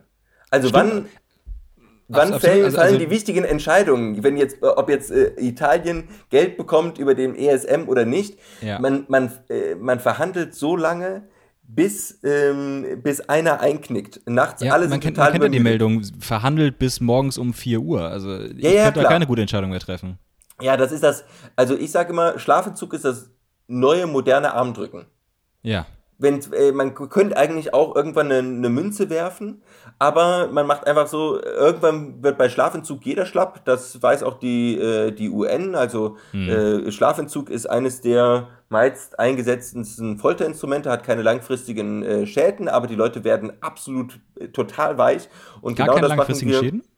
Ja, wenn ich das, wenn man das mal ein, zwei Tage oder, oder eine Woche macht, ähm, eigentlich nicht. Nee. Okay. Also es wird einem, also das kann ich jedem angehenden Psychiater äh, mal raten, äh, drei, vier Tage sich komplett auf Schlafentzug zu setzen, weil er sich dann so fühlt wie seine Patienten. Äh, da, da, darfst du das als Mediziner raten? ich bin nicht Mediziner, ich bin Biologe. Sehr gut, sehr gut, dann bist du ähm, und, äh, und ich halte diesen Selbstversuch für relativ äh, ungefährlich. Also der, der Psychiater sollte keine Vorerkrankungen haben. Ja. Aber äh, was dann eben halt kommt, das Neurotransmitter-Gleichgewicht -Gleich, wird gestört. Ähm, und äh, wir haben irgendwann Halluzinationen. Äh, ja. wir, wir kommen in so eine, so eine quasi bipolar, ähm, äh, bipolare Phase, dass wir auf der einen Seite total glücklich sind und zehn Minuten später la laufen uns wirklich die Tränen runter. Ähm, wir äh, haben plötzlich Wahnvorstellungen. Ähm, äh, ja, äh, also hast, hast du es selber schon mal ausprobiert? Nee, aber ich habe schon, ich, ich frage meinen Vorträgen immer ins Publikum und äh, wenn etwa 100 Leute äh, im Publikum sitzen, dann kann man davon ausgehen, dass einer sowas mal gemacht hat. Ähm, und äh, zum Glück meldet sich diese Person häufiger und oder kommt nachher zu einem. Und ich habe schon tolle, tolle Sachen gehört. Ähm, also die, die, die, wollten das einfach mal ausprobieren. Ähm, es gibt da auch YouTube-Videos. Ich, also ähm, ja, kann man mal machen, äh, wenn man wissen will, wie, wie wirklich sich so eine Wahnvorstellung oder so eine Halluzination ja. anfühlt. Ähm, drei Tage auf Schlaf verzichten. Äh, so fühlen sich Politiker die ganze Zeit. Ich, ich kann das nur empfehlen. Es gibt, ich, ich glaube, in New York war das 60er oder 70er Jahre, da gab es äh, einen Radiomoderator, äh, der wollte das mal testen und den Guinness World Record oder sowas aufstellen. Ja. Und war, ich, ich weiß nicht mehr, wie viele Tage, total krank, äh, durchgehend ohne Schlaf und hat die ganze Zeit live berichtet. Der ist völlig durchgedreht. Also gibt es auf YouTube Ausschnitte, lohnt sich total. Ah, also ich wusste nicht, dass es diese Ausschnitte äh, ähm, gibt. Und das Dumme ist, er hat nachher den Rekord nicht bekommen, weil es auch nicht durchgehend dokumentiert äh, wurde. Ähm, den Rekord hält, glaube ich, immer noch Randy Gardner. Ähm, das war ein, ähm, ein Student, äh, nee, ein, Schüler. Und der dachte als Schülerprojekt, ich mach mal, wie lange kann ein Mensch wach bleiben? und hatte irgendwie, hat davon auch irgendwie im Radio berichtet und dann ähm, hat das, ähm, oder er hatte Connection dazu, einer der wirklich der, der, einer der Väter der Schlafforschung, William Dement, mitbegleitet. Okay. Und der äh, hat quasi ihn mit einem Ärzteteam, äh, ich glaube, zehn Tage lang haben die ihn unterstützt. Der, der war zehn Tage ohne Schlaf. Ich glaube schon, ja. Ähm, also das, das muss man überhaupt erst durchhalten. Also das ging auch nur dadurch, also auch, äh, der hat äh, den Tischkicker gespielt und mal wieder Basketball und bei dem ging es auch ein bisschen durch. Dann hat er nach eben halt, ähm, ich glaube, dann äh, viele Stunden am Stück geschlafen, ich glaube so 17 Stunden oder so. Und dann fühlte er sich eigentlich wieder ganz gut. Also Krass. Also, kann, ähm, also es kann, scheint wirklich nicht durchgehen, also langfristig schädlich zu sein, sondern wenn man halt danach wieder schlafen kann, ist alles Ja, und ich meine, das kann natürlich auch wiederum Sachen auslösen. Darum, ich sage ja. ja. auch wegen keine bekannten Vorerkrankungen. Ähm, ja.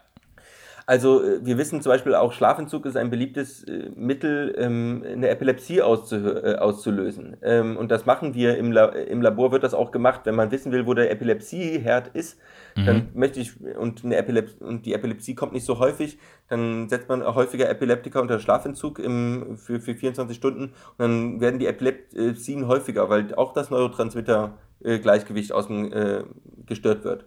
Und ja. ähm, aber das will man natürlich eben halt nicht. Also, also viele Menschen äh, neigen dazu, irgendwas zu haben und das muss man nicht immer triggern. Also, aber okay, ja, ah. ja.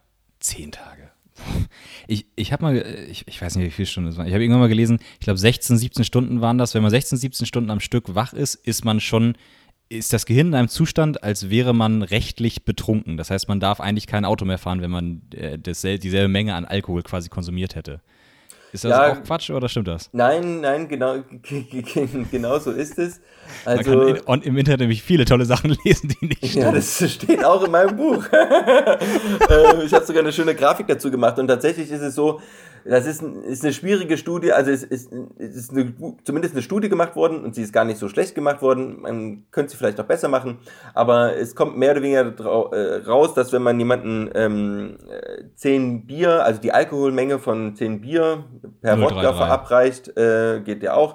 Ähm, gegen jemanden, der nachts nur zwei, vier, sechs, äh, zwei, sechs oder null Stunden geschlafen hat, dass dann rauskommt, dass ähm, et, ähm, also null Stunden Schlaf etwa wie zehn Bier ist. Und das ist mein Appell an die Leute, die nachts durchgefeiert haben und einen ihren guten Freund dabei mhm. haben und der trinkt sonst auch nichts und hat auch diesmal nichts getrunken.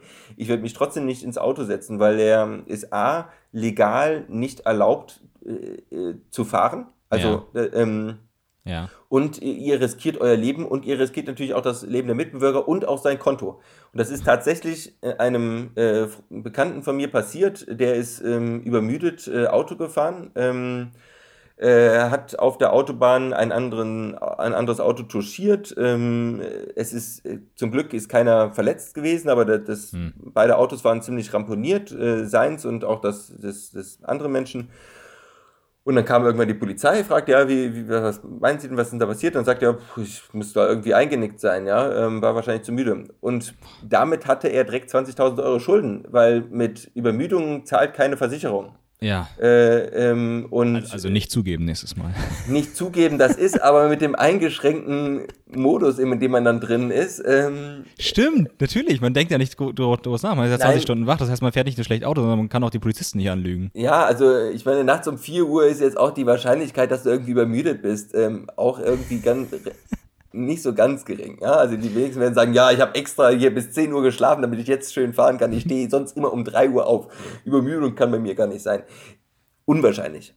Krass. Ähm, und äh, daher darf man legal äh, übermüdet nicht fahren und äh, gefährdet sich und äh, auch, auch seine Mitbewerber. Ich meine, das ist das Geld ist eine Sache, aber ich meine, der hätte jetzt, er hätte jetzt auch da jemanden umbringen können und die, ja, ja. Äh, die also die meisten Menschen auf deutschen Autobahnen dann sterben aufgrund von Übermüdung, nicht Alkohol. Also ähm, äh, Übermüdung ist ein viel häufiger Todesfaktor als, äh, als Alkohol und wir unterschätzen das permanent.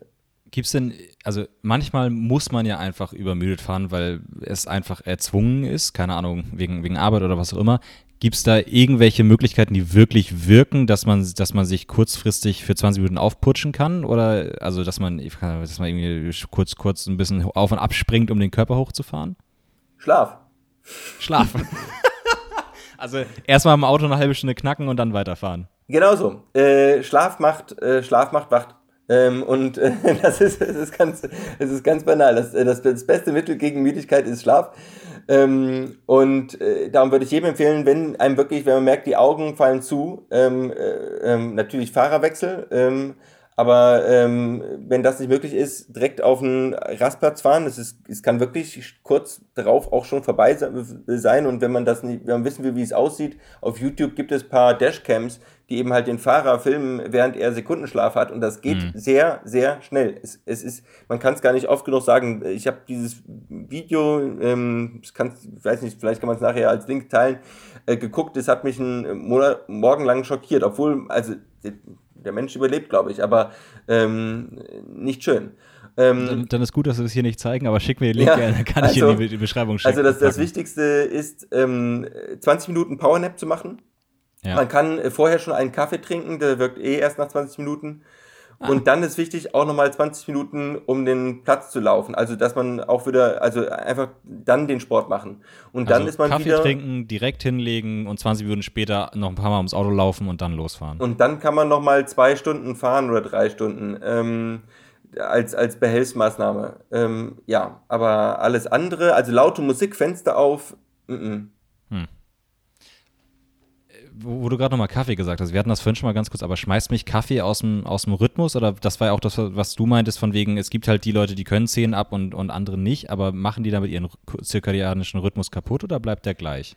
Also es ist jetzt nicht so, dass, dass man den super schnell umwerfen kann, außer man hat da generell schon irgendwie einen äh, labilen ähm, Rhythmus. Ähm, es ist beim zirkadianen Rhythmus so, ja, er hat Auswirkungen. Also wenn ich abends nochmal einen Kaffee trinke, wirkt der Tag verlängert mhm. längernd und ich werde auch schlechter einschlafen. Also wenn ich, ne, ganz klar, ne, wenn ich, wenn ich das Ziel habe, früh gut ins Bett zu gehen, sollte ich nicht nochmal um 6 Uhr einen Kaffee trinken, weil er meinen, meinen Schlaf, ja, Druck überbringen, überbrückt und auch meine innere Uhr, ja, also der innere Sport, Uhr warm weiß machen will, dass es noch, noch früher am Tag ist. Ja. Und äh, das wirkt sich da auch wie, wie helles Licht auf. Ähm, aber äh, das ist wiederum, ja, es ist Typ, Typsache. Ähm, generell kann ich von Kaffee abends äh, eher abraten. Außer man will die Nacht, Nacht durchmachen. Ja, super. Dann gibt es auch schön nochmal äh, Wodka Red Bull, dann hält man auch länger durch. Ja, also ich, ich meine, äh, also ich, ich finde auch ganz wirklich wichtig, ähm, das ist besonders auch für, wichtig für Menschen, die Schlafprobleme haben also starke Schlafprobleme machen, äh, haben, die ziehen sich mit der Zeit immer mehr aus, aus dem ähm, Privatleben oder aus dem, aus dem Leben, aus dem sozialen ja, Leben zurück, weil sie Angst haben, ihren Schlaf zu stören. Ja. Und es ist wirklich immer wichtig, dass wir nicht vergessen, wofür wir auf der Welt sind. Also äh, ich, den, den Schlaf bitte nicht mit Samthandschuhen an, äh, anfassen. Es ist super wichtig zu feiern äh, und Spaß zu haben und sich mit Menschen zu treffen. Ähm, ich sollte halt generell darauf achten, mehr oder weniger zur gleichen Zeit zu schlafen. Das heißt auch nicht auf 15 Minuten genau, sondern plus minus eine halbe Stunde. Das ist, das wäre traumhaft. Wenn Menschen un, unregelmäßig schlafen, dann ist das meistens so, dass die an einem Tag um 21 Uhr, am nächsten Tag um 1 mhm. Uhr nachts, dann wieder um äh, 24 Uhr ähm, ins Bett gehen. Das ist, das bereitet Probleme. Aber äh, mal eine Nacht durchzufeiern, hallo. Ich glaube, das ist gut, dass du das sagst, was, weil äh, man darf halt, was wir am Anfang schon so ein bisschen hatten, man darf Schlaf nicht zerdenken. Und äh, Schlaf ist dazu da, dass wir uns fit fühlen. Das heißt, ja. man darf nicht die ganze Zeit denken, oh mein Gott, wenn ich jetzt länger wach bleibe, dann schlafe ich nachher schlecht. Dann ist das halt mal so. Hauptsache, ja. wir haben Spaß und, und freuen uns am Leben und dann kann man immer noch schauen, wie man dann es schafft, trotzdem gut zu schlafen. Ja, Genau, genau, genau so ist es. Ja, also bitte sich erst mit dem Schlaf stärker auseinandersetzen und auch mit den ganzen Hilfsmittelchen und so, wenn, wenn man irgendwie Probleme hat. Okay. Du hattest vorhin noch was gesagt, ähm, Restless Legs Syndrom. Vor gefühlt einer Stunde. ja. Äh, was hat es damit auf sich? Das ist die häufigste neurologische Krankheit bei Frauen nach Migräne und äh, sie ist häufiger als irgendwie jetzt äh, Diabetes Typ 2 in unserer Bevölkerung und, äh, und, und trotzdem kennt sie irgendwie keine Sau. Ich habe es noch nie gehört. Ja, ich hatte aber, aber gibt es das, gibt's das, gibt's das bei Männern? Äh, gibt es auch bei Männern, da gibt es zwar eine Geschlechterunverteilung, also es gibt zwei Drittel Frauen, ähm, ein Drittel Männer, ähm, aber gibt es auch bei Männern. Und also was ich, Restless Legs heißt ja unruhige Beine, das heißt, alles, was ich mir vorstellen kann, sind die Leute, die, wenn sie sitzen, die ganze Zeit mit ihrem, ihrem Bein da so rumzittern. Das ist es nicht, ja? Ja, und äh, also äh, unwahrscheinlich. Also wenn, sie, wenn, wenn, wenn, wenn die Menschen das abends machen, könnte es es sein. Wenn die Menschen das morgens machen, ist es definitiv nicht. Das äh, Interessante an Restless Legs ist, dass die Symptome morgens weg sind. Also jemand, der sich als der Restless Legs hat und morgens über Symptome klagt, ist zumindest asymptomatisch. Also das ist eher ein Ausschlusskriterium. Das heißt, man selber merkt es eigentlich gar nicht, sondern der, der neben einem im Bett liegt. Doch, äh, eigentlich merkt man es selber schon, weil diese, dieser Name ist ein bisschen schlecht gewählt, aber man kommt nicht von ihm los. Man hat schon in den letzten Jahren viele andere Namen probiert, äh, Willy Eckbohm Disease zum Beispiel nach, nach einem Entdecker, aber das mhm. hat keiner angenommen und man bleibt bei Restless Legs. Ja. So, was ist es jetzt? Ähm, ähm, beim Restless Legs ist es, dass die Leute eigentlich auch nicht freiwillig mit dem Trippeln aufhören wollen würden. Denn das Gefühl ist folgendes, man sitzt abends, wenn man zur Ruhe kommt oder sich ins Bett legen will, hat man das Gefühl, dass man ein Brennen, ein Ziehen, ein Zerren, ein, ein, äh, ja, oder einfach nur einen Bewegungsdrang in den Beinen hat. Das ist von Mensch zu Mensch unterschiedlich. Ja. Und dieses sehr extrem unangenehme Gefühl, sodass sich einige Menschen sogar wünschen, ihre Beine zu amputieren, das geht nur weg, ähm, wenn man aufsteht und sich bewegt. Am besten okay. über kalte Fliesen läuft. Und dann geht okay. das auch, ähm, dann, dann, oder wenn man sich massiert und, und dann, dann das ist aber sehr unangenehm, weil ich will ja schlafen. Also ich liege in meinem Bett, ich will gerade runterkommen, entspanne mich tief und dann stell dir vor, dass da jetzt dein eingeschlafenes Bein mit dir im Bett liegt, so ungefähr, ja. ja? Oder dass deine Beine, die müssen, die wollen auf jeden Fall sich umgelagert werden, sonst geht es überhaupt nicht. Das und heißt aber, Restless heißt, äh, Restless heißt nicht, es zittert die ganze Zeit, sondern es ist wirklich eher so, so ein Kribbeln im Bein. Das heißt, die, der, das, der, das Bein kommt innerlich nicht zur Ruhe das, das Bein macht hier lustigerweise gar nichts. Äh, das, äh, also, äh, das, das, also, das Bein zuckt gegebenenfalls. Es kommt auch ab und zu in Verbindung mit der Krankheit zu periodischen Beinbewegungen in der Nacht. Ähm, ja. Die sind aber häufiger auch, das ist nicht dieses klassische Einschlafzucken, sondern ähm, das sind auch häufiger langsame Bewegungen der Beine. Also die bewegen sich wirklich über proportional häufig von A nach links und, und, und, und vor und zurück und sowas und okay. reiben aneinander. Machen die teilweise auch automatisch. Ähm, okay. Aber viel wichtiger sind eben halt dieser, dieser Bewegungsdrang und dieses, dieses Miss, diese Missempfindungen, die da in den Beinen sind. Also die Beine verlangen danach, bewegt zu werden. Das, also die, ja, die Beine wollen, dass du sie bewegst. So. Was hinderlich ist, wenn man schlafen möchte. Ja, genau. Und das Problem liegt ähm, an äh, zu wenig Dopamin, was äh, im Rückenmark ausgeschüttet wird und mhm. wahrscheinlich auch in ein paar Hirnarealen. Aber die, ähm, die Rückenmarkshypothese halte ich aktuell für die, für die beste. Und, und was sind da Ursachen und wie kann ich das behandeln? Eisenmangel. Eisenmangel? Ja. Ähm, also Vegetarier. Und, äh, ja, und Frauen, ne?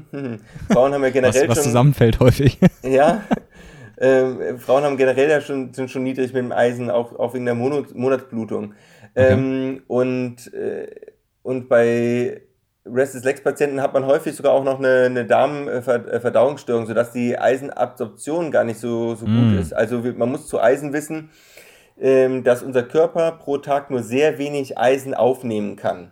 Ja. Ähm, weil Eisen für den Körper ist ein, ist ein, gefährlich, ist ein gefährliches, äh, gefährlich, gefährliches Molekül. Das, äh, wenn man es nicht richtig handelt und nicht äh, aufpasst im Körper, ähm, stellt das äh, viele böse Sachen an. Und darum ist der Körper da sehr langsam mit der Eisenaufnahme. Das heißt, wenn unsere Eisenspeicher, wir haben sogenannte Eisenspeicher, das Spe mhm. Eisen wird eingespeichert in verschiedenen Orten.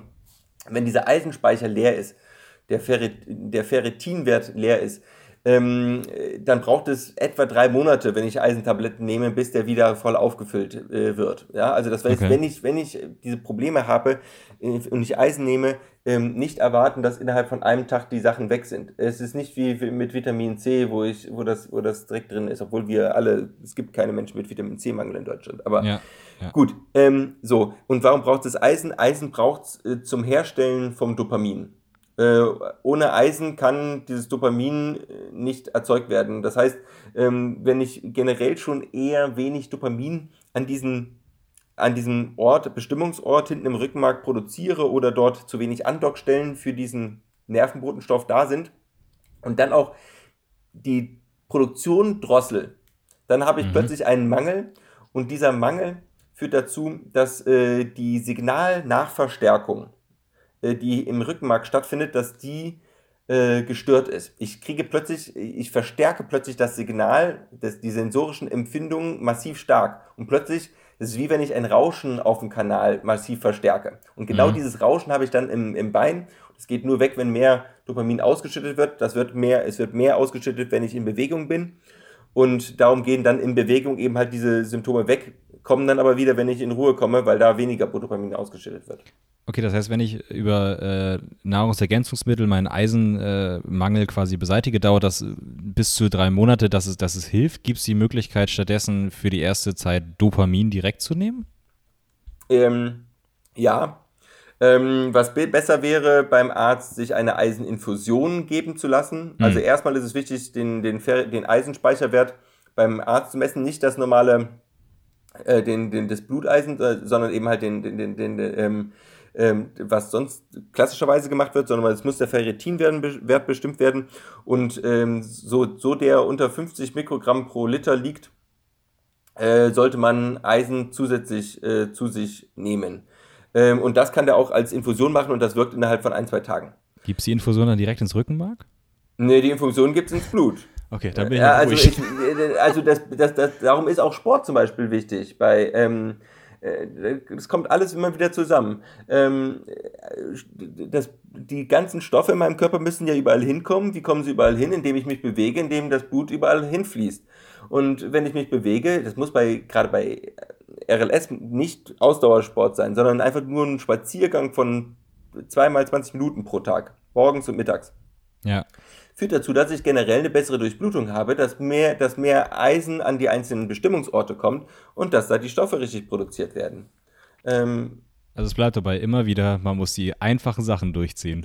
Also Gut schlafen, es ist, es ist, viel Sport, viel Bewegung für einen Arzt ist es total ernüchternd, ja. Also ein Gegen Gegenspieler ist auch hier wiederum äh, Rotwein, äh, sollte man auch als äh, ein Kaffee ist auch ein Rotwein, auch ein Gegenspieler. Aber Moment, ähm, das heißt doch, man soll abends ein Stück dunkle Schokolade essen und einen Schluck Rotwein nehmen. Das erzählen mir meine Großeltern, seit ich auf der Welt bin. Ja. Das, das ist ihre Begründung, warum sie jeden Abend Rotwein trinken. Ja, das ist wunderschön, solange sie keinen Restless Legs hat. Also wenn sie zu den 10% der Bevölkerung gehört, die ab und zu mal Restless Legs hat, ähm, dann sollte sie darauf verzichten. Ähm, aber wenn ich Rested Stacks habe, dann kann ich eben halt mit der richtigen Ernährung, äh, mit ein bisschen Sport und einer guten Lebensweise schon sehr, sehr, sehr viel machen. Und dann muss ich nur noch ab und zu äh, L-Dopa nehmen, das ist eine Dopaminvorstufe mhm. und quasi äh, dann äh, symptomatisch ab und zu mal die Symptome verbessern. Es ist ähm, deutlich besser, als dann die ganze Zeit äh, noch mehr Medikamente zu nehmen. Also wir können durch unseren Lebenswandel sehr, sehr viel beeinflussen. Wir kriegen die Krankheiten möglicherweise nicht komplett weg, aber wir kriegen 50, 60 Prozent schon mal in den Griff und das ist toll. Das ist einerseits eine sehr schöne Sache, weil das heißt, wir müssen wenig Medikamente nehmen, aber andererseits ist es immer so eine ultra ernüchternde Begründung vom Arzt. Sie müssen einfach einen gesünderen Lebenswandel machen, weil das ist anstrengend. Die Leute haben keine Lust, keine Lust, einen gesünderen Lebenswandel zu, zu führen, sondern die wollen einfach irgendwas, was jetzt hilft. Ja, äh, also natürlich, man, man kann denen ja dann auch, äh, auch erstmal so, so eine Eiseninfusion geben. Das ändert nichts daran, dass, also gesunder Lebenswandel kann ja auch Spaß machen. Also ich, ich, ja. ich darf und ähm, also äh, viel Gemüse, leckeres Gemüse zu essen, also das kann sehr lecker sein, ja. Also das, das, muss, das muss nicht eklig sein. Ähm, und äh, draußen eine halbe Stunde sich in die Sonne zu setzen, ich leide da jetzt nicht. Ähm, ich ich fühle mich da meistens danach sehr glücklich und wohl und komme mit einem Grinsen wieder ins Büro rein. Also ähm, es, es, sind, es ist ja nicht so, die Leute müssen nicht, also irgendwie jeden Tag vier Stunden in, ins Fitnessstudio gehen. Es, es reicht wirklich beim gesunden Lebenswandel, jeden Tag 20 Minuten mit dem Fahrrad zu fahren. Also ja. das ist für Cardio, für den Cardiosport, da kommt man schon sehr weit mit. Und da wäre ja. die meisten Ärzte werden sehr glücklich, wenn man dann noch auf das Rauchen verzichtet. Pah. Ja, das, das ist jetzt ein bisschen schwieriger, weil das ein Suchtthema ist, aber wie du sagst, dieses mal eine halbe Stunde rausgehen, man muss sich ja einfach mal überwinden und dann mal rausgehen und dann merkt man ja auch sofort, ey, das tut mir total gut und dann möchte man ja gar nicht mehr rein. Der Punkt ja. ist nur, dass wir immer so abgelenkt sind von den 10.000 Sachen, die wir an einem Tag machen wollen, dass wir gar nicht mehr zu diesen normalen Dingen kommen. Also wie oft ich, mich, ich abends hier sitze und denke, boah, Homeoffice, ich war den ganzen Tag noch nicht draußen. Äh, ja, jetzt ist auch irgendwie Schlafenszeit, jetzt, jetzt gehe ich auch nicht mehr raus.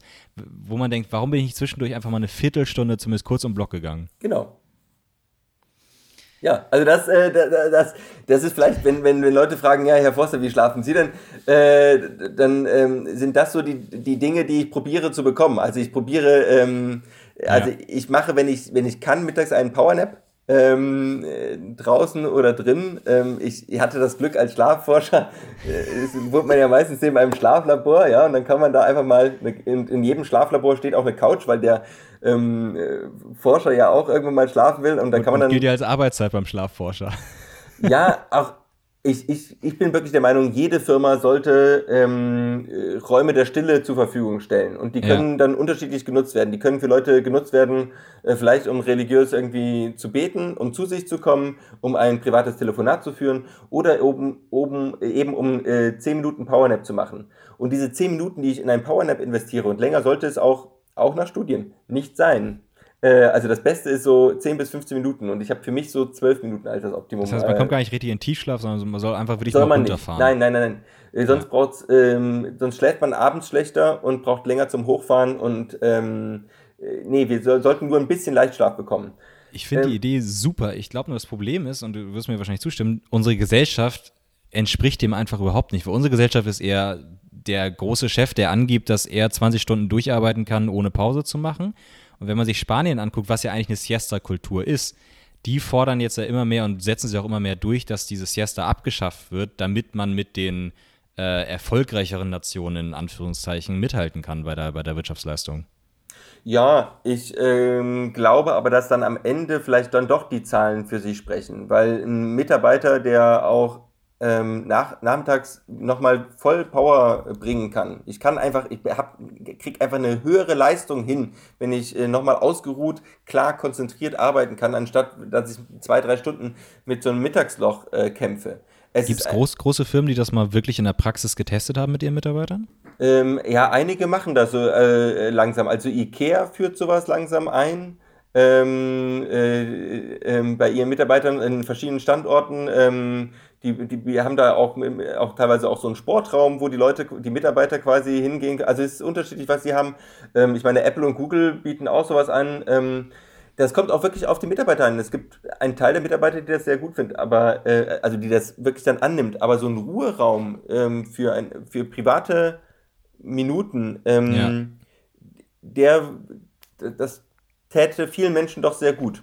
Ähm, für egal, was man einfach da einfach, wo man braucht. Es ist doch wirklich schade, dass äh, Menschen in unserer Gesellschaft für alle möglichen Dinge auf die Toilette gehen müssen. Also es gibt Menschen, die auf der Toilette ihren Powernap machen. Es gibt Menschen, die äh, während ihrer Arbeitszeit auf der Toilette rauchen oder ihre Drogen nehmen. Äh, also es gibt nämlich auch relativ viele ähm, funktionable Heroinabhängige, die dann auf der Toilette in ihrem äh, Beruf äh, Drogen nehmen müssen.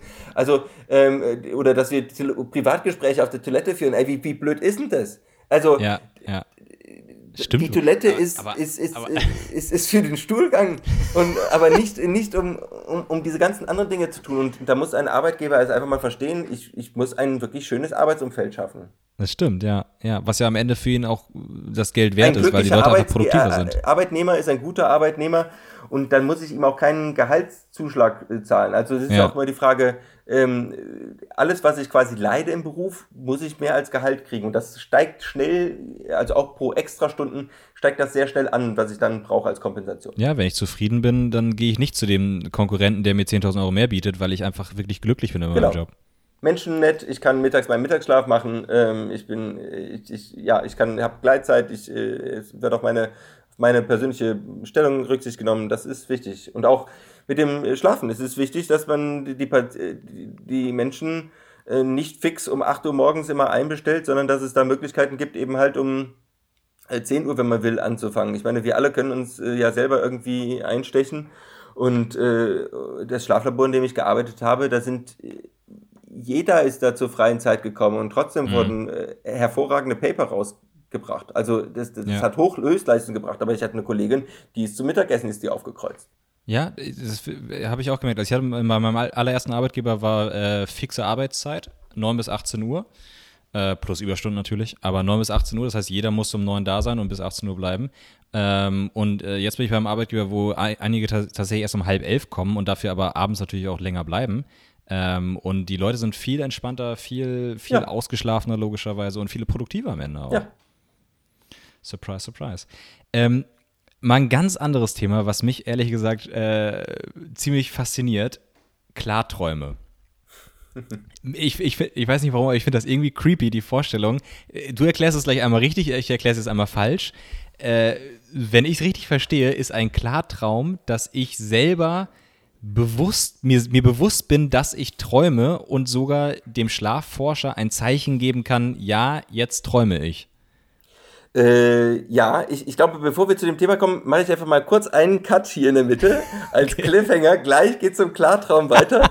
Wie es weitergeht äh, nach der Werbung. Äh, weiter geht's nach der Werbung, genau. So. So, Thema Klarträume. Mhm.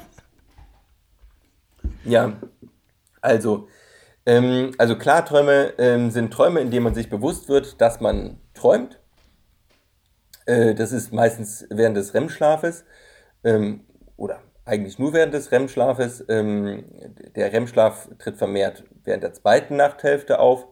Daher sollte man, wenn man überhaupt viele Klarträume haben möchte, mhm. sollte man möglichst ausschlafen.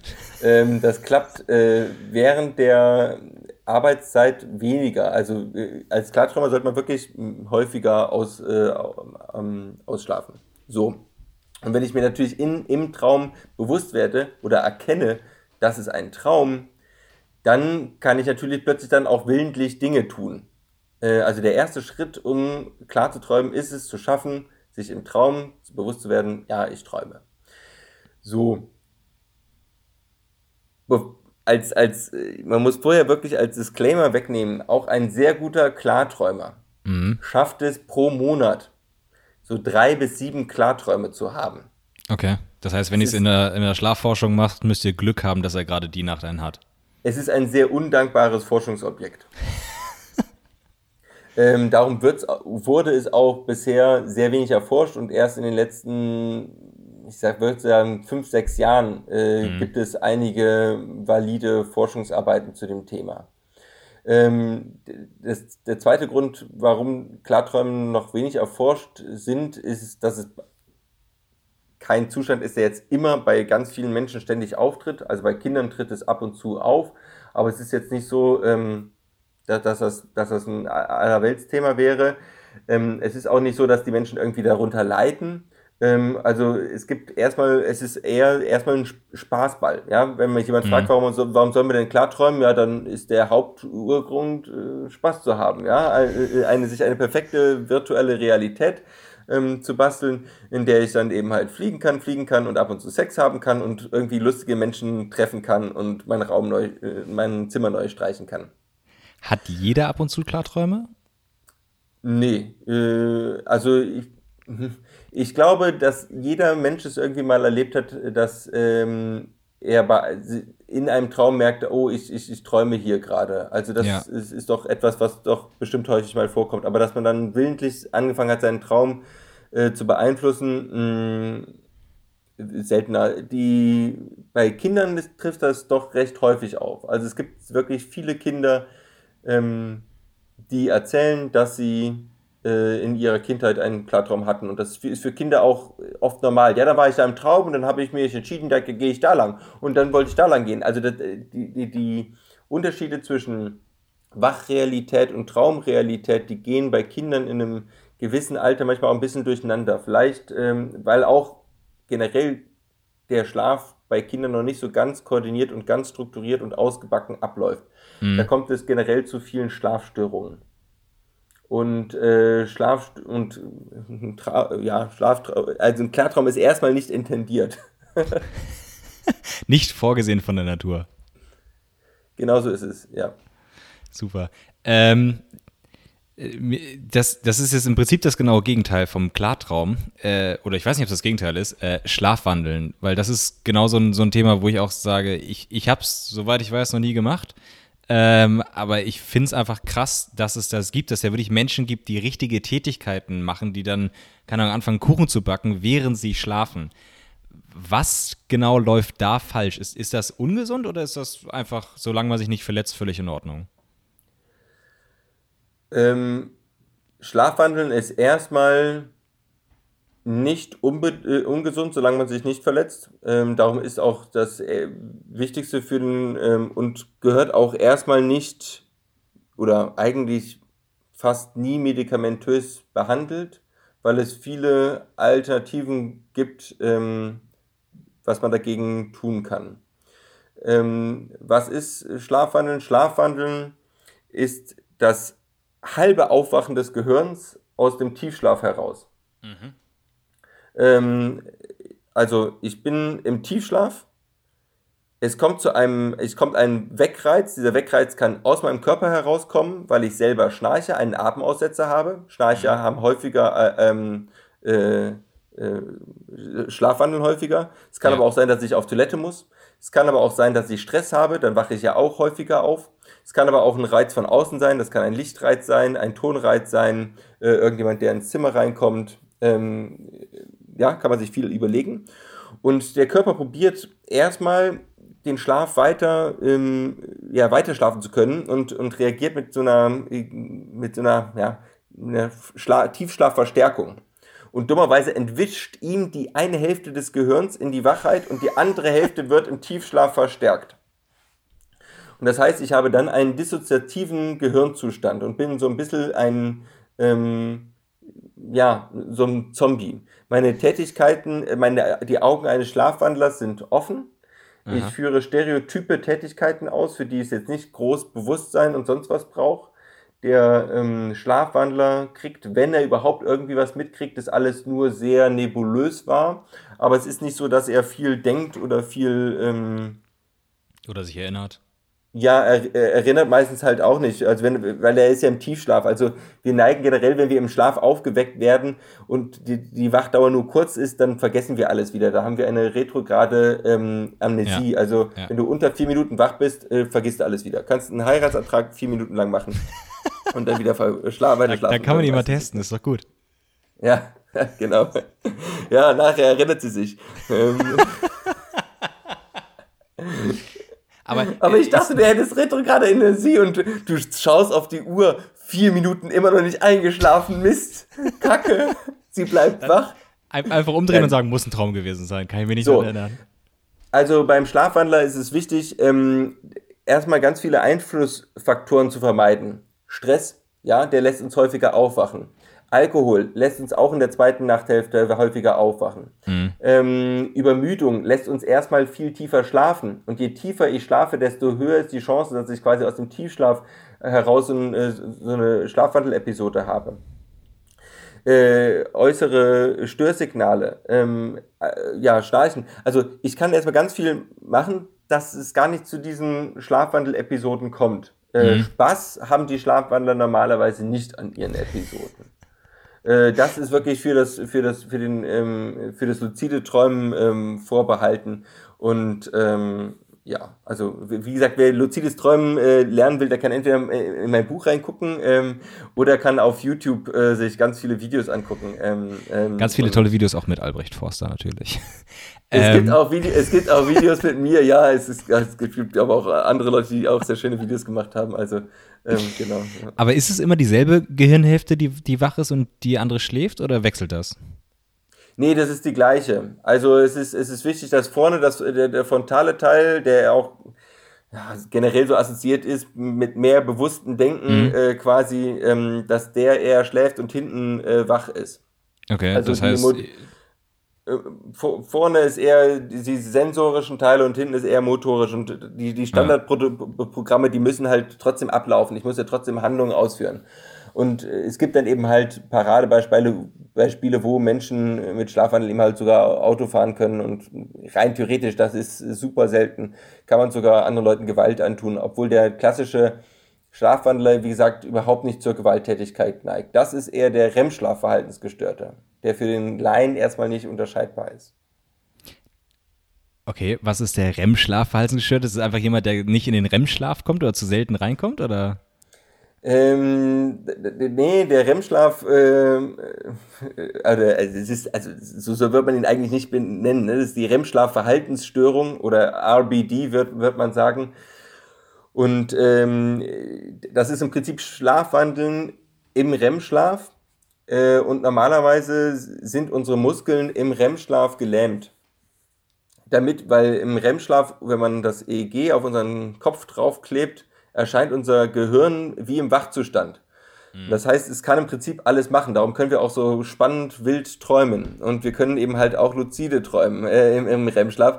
Und es wäre natürlich doof, wenn wir jetzt plötzlich auch wirklich das Fliegen äh, ausprobieren würden im Schlaf. Ja, also im, im schlimmsten Falle springen wir auf unserem Bett hoch und, und landen auf unserem Partner, der wäre total glücklich. Oder das Bett geht kaputt oder die Lampe geht kaputt. Also äh, es ist sehr gut, dass im REM-Schlaf, obwohl unser Gehirn wach erscheint, äh, das Gehirn ähm, nicht Handlungen ausüben kann. Äh, äh, äh, dass unser Körper, äh, äh, unsere Körpermuskeln gelähmt sind. So. Ja. Und sobald diese Lähmung, die ähm, im, im Hirnstamm sitzt, ähm, aus noch nicht ganz klar geklärten Gründen nicht funktioniert, ähm, im REM-Schlaf haben wir eine REM-Schlafverhaltensstörung. Das Spannende an der REM-Schlafverhaltensstörung ist, und das, äh, darum sollte man wirklich zum, schnell zum Arzt gehen, ist, dass sie ein Vorbote ist äh, zu einer neurodegenerativen Krankheit. Also sie ist ein Vorbote von Parkinson. Hm. Wenn, wir REM, wenn, wenn, wenn wir regelmäßig unsere Träume im REM-Schlaf ausleben und die sind eben meistens sehr aktiv, also da schlagen wir um sich, das macht ein, ein Schlafwandler eigentlich nicht. Und meistens schreien wir dann auch noch irgendwie ähm, dann kann es eben sein, dass wir in 15 Jahren irgendwie einen, einen Parkinson äh, entwickeln. Ähm, Was ja auch für den Laien jetzt erstmal irgendwie ähnlich ist. Also, REM-Schlafstörung heißt ja anscheinend, dass wenn ich nachts kann mein Gehirn nicht verhindern, dass sich mein, meine Muskeln bewegen, obwohl sie es eigentlich nicht tun sollten. Und Parkinson ist ja im Prinzip dasselbe, nur wenn ich wach bin, dass meine Muskeln sich die ganze Zeit bewegen und zittern, obwohl sie eigentlich ruhig sein sollen. Ja, nee, das, das, äh, das sind zwei, zwei Paar Schuhe. Äh, das, äh, das, ähm, ja, nette Idee, aber. Äh ich kann dir sagen, das werden sich die Zuhörer genauso merken. Das ist jetzt wieder, das ist wieder ja, nee, beim, draußen. Ja, nee, nee, nee. Ähm, beim, beim Parkinson ist es wirklich der, der, der Tremor, der klassische Parkinson-Tremor in der Hand, der kommt auch sehr spät. Vorher sind, sind schon andere Symptome. Äh, dann okay. sieht man da, beim, beim Gehen schwingt dann die eine Körperhälfte nicht mit. Ähm, mhm. also da habe ich dann eher so eine Art Verlangsamung. Also ähm, der, der Tremor ist wirklich, ähm, das kommt auf die einzelnen Gehirnregionen, in denen die Dopaminnerven äh, Nervenzellen absterben. Aber es es erscheint so ein bisschen zu sein, die, Studien, die Studienlage dazu ist wirklich schlecht, dass äh, möglicherweise dem Parkinson auch eine zirkadiane Rhythmusstörung zugrunde liegt. Mhm. Äh, also ein gestörter ähm, zirkadianer Rhythmus. Und hier scheint Melatonin zu helfen. Also der Parkinson, äh, den, den, dem REM-Schlafverhaltensgestörten, den empfehle ich jeden Abend um 21 Uhr pünktlich Melatonin zu nehmen und tagsüber äh, an die Sonne zu gehen ähm, auch auf seine Ernährung zu, zu achten. Also möglicherweise kann man das dann ähm, sogar verlangsamen. Also es gibt einzelne Fälle, wo das scheinbar geholfen hat. Also wenn es, das wäre die, das ist die einzige Behandlung, die sollte man in jedem Falle ähm, probieren. Alle anderen Behandlungen neben dem Melatonin gehen nicht auf die Ursache. Und ähm, daher sollte man, wenn man eine REM-Schlafverhaltensstörung hat, auf jeden Fall das Melatonin probieren. Es kann sein, dass es nicht klappt, aber wenn es klappt, toll. Das heißt, wenn, äh, wenn, wenn ich selber irgendwie oder wenn mein Partner feststellt, dass ich nachts sehr aktiv bin körperlich, mich sehr viel bewege, lieber einmal zum Arzt gehen und fragen, ob das äh, eine, eine, so eine REM-Schlafstörung sein könnte, zur Sicherheit? Ja, ich meine, das betrifft sowieso jetzt eher Menschen mit ab 50. Ja, es ist, sehr, ja. äh, seltener, dass es jetzt Jüngere betrifft. Aber ähm, wenn ich mich nachts, also äh, sehr viel bewege im Schlaf ähm, und ich jetzt nicht klassischerweise massiv gestresst bin durch meinen Job oder so, äh, kann man das mal abchecken lassen und mich, mich vielleicht dann auch tagsüber irgendwie nicht so gut damit fühle. Also ähm, ja, das, also das ist nicht normal, dass sich jemand sehr, sehr viel bewegt. Also okay. Äh, die dürfen uns wälzen, aber, aber ähm, dann äh, die Chance ist eher, wenn sich jemand viel bewegt, dass da eher so, eine, so, eine, so ein Restless Legs drun, drunter steht. Also die REM-Schlafverhaltensstörung, okay. das sind wirklich wenige Fälle in Deutschland äh, pro Jahr. Ähm, äh, also das ist immer noch wirklich eine kleine, kleine Krankheit. Ja. Aber damit sind wir beim letzten Thema und dann lasse ich dich auch in Ruhe. Ähm, Schlaf in der Medizin. Wenn ich jetzt zu meinem Hausarzt gehe und sage, hey, äh, ich glaube, ich habe da keine Ahnung, REM-Schlafstörung, äh, Restless Leg Syndrom, ich komme wieder zum, zum allerersten Satz quasi zurück. Es ist ein Drittel unserer Lebenszeit. Ist es auch ein Drittel des Medizinstudiums? Schlaf? Es ist gar nicht im Medizinstudium enthalten.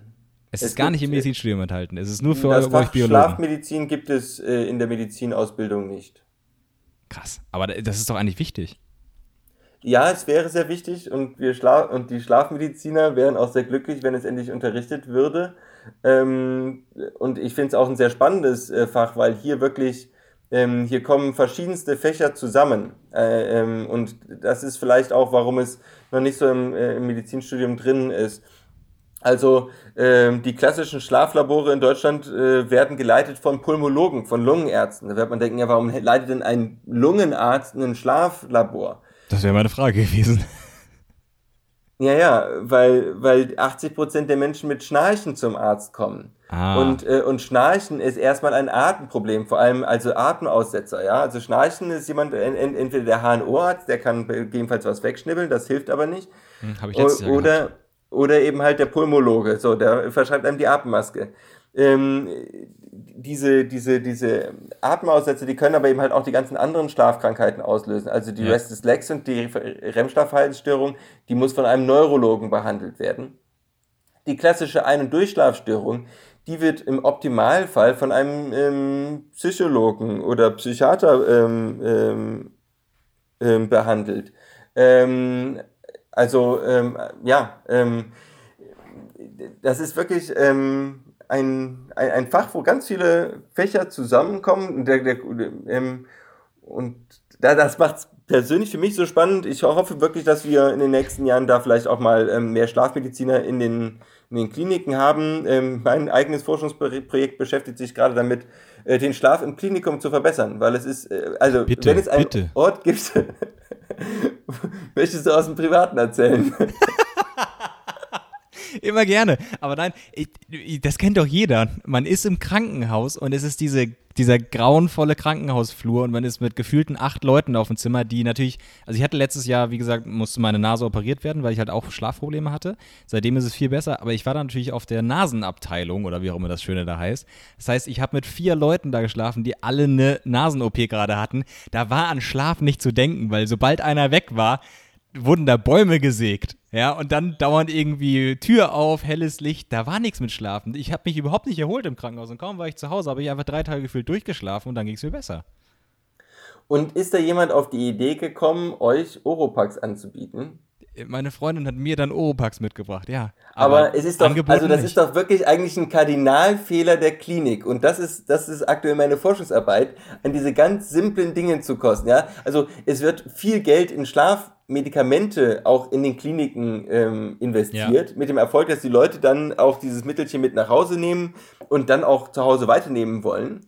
Anstatt den Menschen vielleicht erstmal zu schauen, warum schlafen sie denn nicht? Aha, häufige Störung in der Nacht vielleicht Oropax, vielleicht auch zu viel Licht an aus, vielleicht will der vielleicht mal eine Schlafmaske haben, wäre ganz, ja mal eine ganz Möglichkeit. Ehrlich, jede verdammte Airline, jetzt mal Ryanair ausgenommen, jede verdammte Airline, ich gehe da rein und kriege eine Schlafmaske und Oropax in die Hand, wenn ich einen ja. längeren Flug habe. Im, Im Krankenhaus nicht. Ich würde sogar auch noch Bettsocken empfehlen. Helfen mir nicht, äh, also äh, gibt, also es ist gerade für Frauen, äh, ist, hilft es wirklich äh, dazu, den Schlaf zu verbessern. Ähm, also es gibt viele Dinge, die wirklich einfach sind. Man könnte, hätte dir auch Noise Canceling Kopfhörer geben können. Für tagsüber auch sehr Stimmt. angenehm, einfach um mal runterzufahren. Äh, es gibt sogar von, von einer, einem großen Boxenhersteller, äh, äh, äh, die Sleep Buds, äh, die, eben halt extra dafür sind, Noise Canceling Kopfhörer quasi zum, zum Einschlafen. Da sind, damit kann ich den Schlaf schon mal um ja, 80% verbessern. Und äh, also wir haben schon in viel ge häufig gezeigt, dass Schlaf auch wirklich wichtig fürs Immunsystem ist. Ja, schlaf dich gesund. Also das, das sind keine Ammenmärchen. Es ist leider immer noch schlecht erforscht, weil auch die Immu Immunologen sagen, naja, im Schlaf uff, ist bestimmt langweilig, passiert ja nichts. Ähm, Wieder die aber, aber generell, aber generell kann man sagen, äh, der Schlaf ist für die Regeneration und für die Heilung unabdingbar. Ja. Und, äh, wenn, und mein Forschungsprojekt ist jetzt das erste Mal zu zeigen, dass wenn, wenn ein Mensch mit einem schweren, mit einer schweren Hirnschädigung, mit einem Schlaganfall äh, im, im Klinikum, wenn, wenn wir denen die Möglichkeit geben, besser zu schlafen in der Nacht, ähm, dass die dann vielleicht schneller und besser gesund werden. Ähm, das hoffe ich, dass das dann vielleicht auch mal Karriere macht dann auf den anderen Stationen, aber bisher beschäftigt sich keiner mit dem Schlaf. Jeder sagt, ach ja, das wäre mal ganz wichtig, aber machen? Nee. Wäre auch anstrengend. Ich meine, so Oropax kaufen, das kostet Geld, weißt du? Ja, ja, so ein Spender. Also äh, am besten ist wirklich eigentlich in der Klinik so einen Spender hinzustellen, so einen Oropax-Spender. Weil der erinnert nämlich auch immer direkt daran, dass hier Menschen schlafen. Das ist nämlich auch ein Problem der Klinik. Ja. Da arbeiten ja Leute, während andere Leute schlafen. Ja. Und äh, die Klinikbeleuchtung ändert sich ja auch im Laufe der Nacht nicht. Das sieht die ganze Stimmt. Zeit gleich aus. Und ähm, darum vergisst auch das Klinikpersonal, dass da jemand gerade schläft. Kein Mensch flüstert in der Klinik. Stimmt, stimmt. Überall anders im Hotel oder so wird nachts geflüstert, aber in der Klinik sind alle ganz normal, nee, weil sie ihre normale Ich muss hier arbeiten, seien Sie ruhig, beklagen können Sie sich morgen. Ähm, aber, also, aber auf der anderen Seite ja. ist doch nicht viel besser, oder? Die, die Mediziner sind doch auch völlig übermüdet, so, so im Schnitt, oder? Wenn, also, wenn man sich da mal anguckt, was die für Schichten schieben, ja, das verbessert sich so langsam. Ähm, das, ich ich finde das sehr verwunderlich, wie wir äh, aktuell noch Schichtpläne haben. Also es gibt gesunde und ungesunde Schichtpläne. Äh, abgesehen davon, das schieben wir noch mal kurz ans Ende ein, dass jede Minute, die du Schicht arbeitest, eine Minute ist, die nachher von deinem Leben im, äh, im, äh, abgezogen wird. Warte, warte, also, warte, warte, warte, warte, warte, das kannst du nicht jetzt am Ende. Eine Minute Schichtarbeit bedeutet eine Minute weniger Lebenszeit. Ja, ja, so ein bisschen wie, genau. Also das ist eine Milchmädchenrechnung natürlich, ne? Ähm, aber im Klar. Durchschnitt ähm, kommt es etwa raus. Ähm, also, ähm, also wenn du eben halt 40 Jahre Schicht gearbeitet hast, hast du sieben Jahre gearbeitet und die stirbst du auch früher. Boah. Aber äh, auch, auch an, also es ist ja für den, für den Arzt schon mal mistig, wenn er, wenn er früher stirbt, aber es ist ja auch für den Patienten. Also wir hatten ja eben das Thema, wenn jemand 16 Stunden wach ist, dann darf er kein Auto nicht mehr fahren. Ich möchte dann auch nicht, dass der mir noch irgendwie am Blinddarm rumfummelt oder so. Ja, ja, also, ähm, also es ist auch so, dass ich, ich habe einen, einen Freund von mir, der arbeitet im Klinikum, äh, also in, in, in Bayern. Ähm, nachher ruft das Klinikum bei mir an. Äh, und die führen ab, ab, äh, ab Mitternacht oder ab 23 Uhr ähm, gewisse Oberschenkeloperationen ähm, nicht mehr durch, weil die auch gesehen haben, dass die Qualität massiv nach unten geht. Okay. Also ähm, äh, keiner von uns äh, ist in Top-Leistung ähm, zum, um 23 Uhr abends. Ja? Also das ist eine ganz schlechte Idee, sich, sich da operieren zu lassen. Ähm, am besten sind die OPs, ähm, ich glaube, äh, morgens, aber ich glaube, Nachmittag ist gar nicht so schlecht, weil das auch für unseren Inneren, da kommt wieder die zirkadiane Rhythmus, das ist für den Patienten ganz gut. Also der zirkadiane Rhythmus verkraftet, äh, glaube ich, eine OP äh, am Nachmittag äh, äh, am besten. Das heißt aber, eigentlich müsste man doch bei der Aufnahme ins Krankenhaus jeden fragen, wann ist normalerweise so deine ins Bett Zeit und dann versuchen, dass man irgendwie sich an den, im besten Fall, klar, ist alles immer schwierig, logistisch und so, aber dass man sich an den zirkadianen Rhythmus anpasst mit dem, mit dem Heilungsprozess. Äh das Krankenhaus sollte sich an den Patienten anpassen oder, oder was? Oder so, so, die, so die Theorie, ja, dass, dass, äh, dass man irgendwie zum Beispiel versucht, äh, Leute nach Möglichkeit, das ist alles hier Theorie, ja, Wunschdenken, aber nach Möglichkeit, wenn man jetzt zwei Zimmer hat mit, mit äh, Patienten, dass man versucht, Leute, die eher spät, spät normalerweise ins Bett gehen, in ein Zimmer zu packen und die, die eher früh äh, ins Bett gehen, in ein Zimmer zu packen, damit nicht die ganze Zeit im, im Zimmer Halligalli ist. Äh, natürlich äh, wäre total sinnvoll. Äh, ist, aber ich, ich meine, es, wäre, wäre. wenn man Privatpatient ist, äh, es wäre ja auch schön, wenn man dann auch schlafen darf. Also wenn man nicht um 6 Uhr morgens geweckt wird. Stimmt. Also unsere Krankenhäuser sind aktuell ähm, arztzentriert und nicht patientenzentriert. Stimmt. Ähm, also wenn äh, kein ich kenne keinen, der freiwillig, wenn er im Hotel ist und sich dort ausschlafen möchte, weil er kaputt ist, morgens um 6 Uhr geweckt werden möchte. Ich kenne eher die Variante, dass die Leute sich das Spätschläfer, Langschläferfrühstück bestellen und eher so um 10 Uhr geweckt werden sollten. Mhm. Naja, wenn sich jemand gesund ausschlafen möchte, dann sollte ich doch den Patienten vielleicht morgens um 8 Uhr oder 9 Uhr wecken. Aber nein, es wird morgens geweckt, weil man ja folgende Untersuchung schon haben will, wenn dann die Chefarztvisite um, um 8 kommt oder was. Also, und dann, dann bin ich gerade aufgewacht und dann steht da der Chefarzt und dann soll ich auch noch Auskunft geben, wie es mir geht. Ja, scheiße geht's mir. Mit anderen Worten, wir wollen das Schulsystem ändern, wir wollen das gesamte Krankenhaussystem ändern. Äh, ich glaube, wir haben so ziemlich alles abgekaspert. Ich habe noch ungefähr eine Million weitere Fragen zum Thema Schlaf. Eine ja. letzte zum, zum Abschluss. Kann man zu viel schlafen? Wird auch häufig gefragt. Ähm, Im Grunde nicht. Also ähm, wir, wir sollten nicht probieren, möglichst, äh, also man, man sollte nicht probieren, seine Bettzeit zu lange auszudehnen. Also sobald ich irgendwie mhm. anfange, quasi lange Perioden wach im Bett zu sein, weil ich so genau. lange im Bett liege, dann, dann, dann, dann, dann also kann ich mir langsam eine, eine, eine Schlaflosigkeit bauen. Also ähm, und auch äh, Depressionen fangen häufig damit an, dass Menschen äh, sich äh, in ihr Bett verziehen. Das ist der privateste Ort. Und wenn ich ja. auf äh, nichts mehr empfinde, wenn ich nicht, keine Freude und kein Leid mehr empfinden kann, dann ziehe ich mich ganz ins Private zurück. Und der privateste Ort ist das Bett. Ja. Ähm, und darum kann eben halt, wenn ich das Verlangen habe, nur noch im Bett zu liegen und zu schlafen, ähm, dann kann da eine Depression hinterstecken. Da kann natürlich aber auch, also ich bin wirklich keine Mediziner und äh, ähm, ähm, da kann da natürlich auch eine Schild Schilddrüsenunterfunktion äh, hinterstecken. Aber äh, da würde ich, glaube ich, eher fragen, wer, wer, wer probiert denn irgendwie zu viel zu schlafen? Also ähm, der sollte vielleicht mal zum, zum, zum Arzt gehen. Also wenn, wenn ich aber jeden Tag acht Stunden zu schlafen, äh, halte ich für, den, für die allermeisten Menschen für relativ gesund und ähm, es ist aber wirklich auch nicht schlimm, wenn wir jeden Tag sieben Stunden bekommen. Das sollte für die allermeisten äh, ausreichend äh, und gut sein. Also ähm, ja. Ich glaube, damit haben wir äh, die wichtigsten Fragen da draußen geklärt. Für alles weitere, Albrecht Forster, warum schlafen wir? Verfügbar auf genau. Amazon in allen gut sortierten Buchläden. Ja, und das Schöne auch, ich, das Buch, das, das, das, das steht leider nicht auf dem Klappentext drauf. Das Buch ist als Klobuch konzipiert. also kurze Kapitel, ja?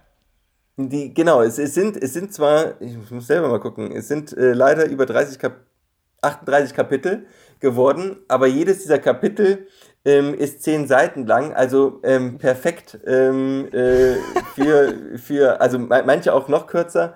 Man kann auch jedes Kapitel unabhängig voneinander lesen. Also wenn ich jetzt gerade äh, wissen will, warum wir ähm, mit den Zähnen knirschen, worüber wir gar nicht gesprochen haben, ähm, oder ähm, wie wichtig Schlaf denn für Sport ist ähm, oder ähm, ja, äh, wie, was es denn mit dem Super Uberman auf sich hat. Ja, also Leonardo da Vinci wird ja nachgesagt, dass er irgendwie fünfmal am Tag zu, ähm, 20 Minuten geschlafen hat, also den Schlaf zu verteilt hat. Also das alles kann man immer in, in Häppchen nachlesen und kriegt dann 10 Minuten lang quasi äh, äh, ähm, einen Lesegenuss. Also, also für die Herren da draußen ist das dann ein Toilettenbuch, die Damen da draußen brauchen in der Regel keine 10 Seiten, aber äh, das ist ja für die dann super so vorm Einschlafen Einschlafen ein kurzes Kapitel. Äh, kann man auch zum Einschlafen, ja, genau. Also es ist auf jeden Fall eher munter geschrieben und, und nicht dröge. Ich habe probiert, alle wissenschaftlichen ähm, Fachwörter zu äh, vermeiden. Das heißt nicht, dass es nicht wissenschaftlich recherchiert ist. Hinten sind 300 ähm, äh, wissenschaftliche Literaturverweise dran, die sind als Fußnoten immer eingefügt. Ähm, nur, nur um den Leuten zu zeigen, dass, dass, wenn ich eine lustige Aussage mache, zum Beispiel, ähm, dass Frauen erstmal Abendtypen bei Männern attraktiver finden, aber dann nachher äh, den ähm, Frühaufsteher heiraten, dass es dazu tatsächlich eine Studie gab. Und, äh, und äh, da gibt es eben interessante Dinge und die stehen eben halt in diesem Buch geordnet drin. Und es war ja auch erfolgreich, also äh, Herr Spiegel Bestseller, ne? Wundervoll. Ja, Spiegel Bestseller ist es leider noch nicht geworden, aber das kann ja noch werden. das kommt noch. Podcast, ich wollte gerade sagen. Menschen anschalten, kommt dann der Spiegel Bestseller. Ja. Wundervoll. Albrecht, aber es hat sich ich, bisher ganz gut verkauft. Wir sind in der dritten Auflage, das ist schon mal ganz gut. Das ist gut, sehr schön. Albrecht, ich ja. danke dir vielmals für deine Zeit und äh, da draußen alle Leute dieses Buch kaufen, damit es, äh, damit der Albrecht bald Spiegel Bestseller ist. ja! Genau. Ciao, Leute. Okay, okay.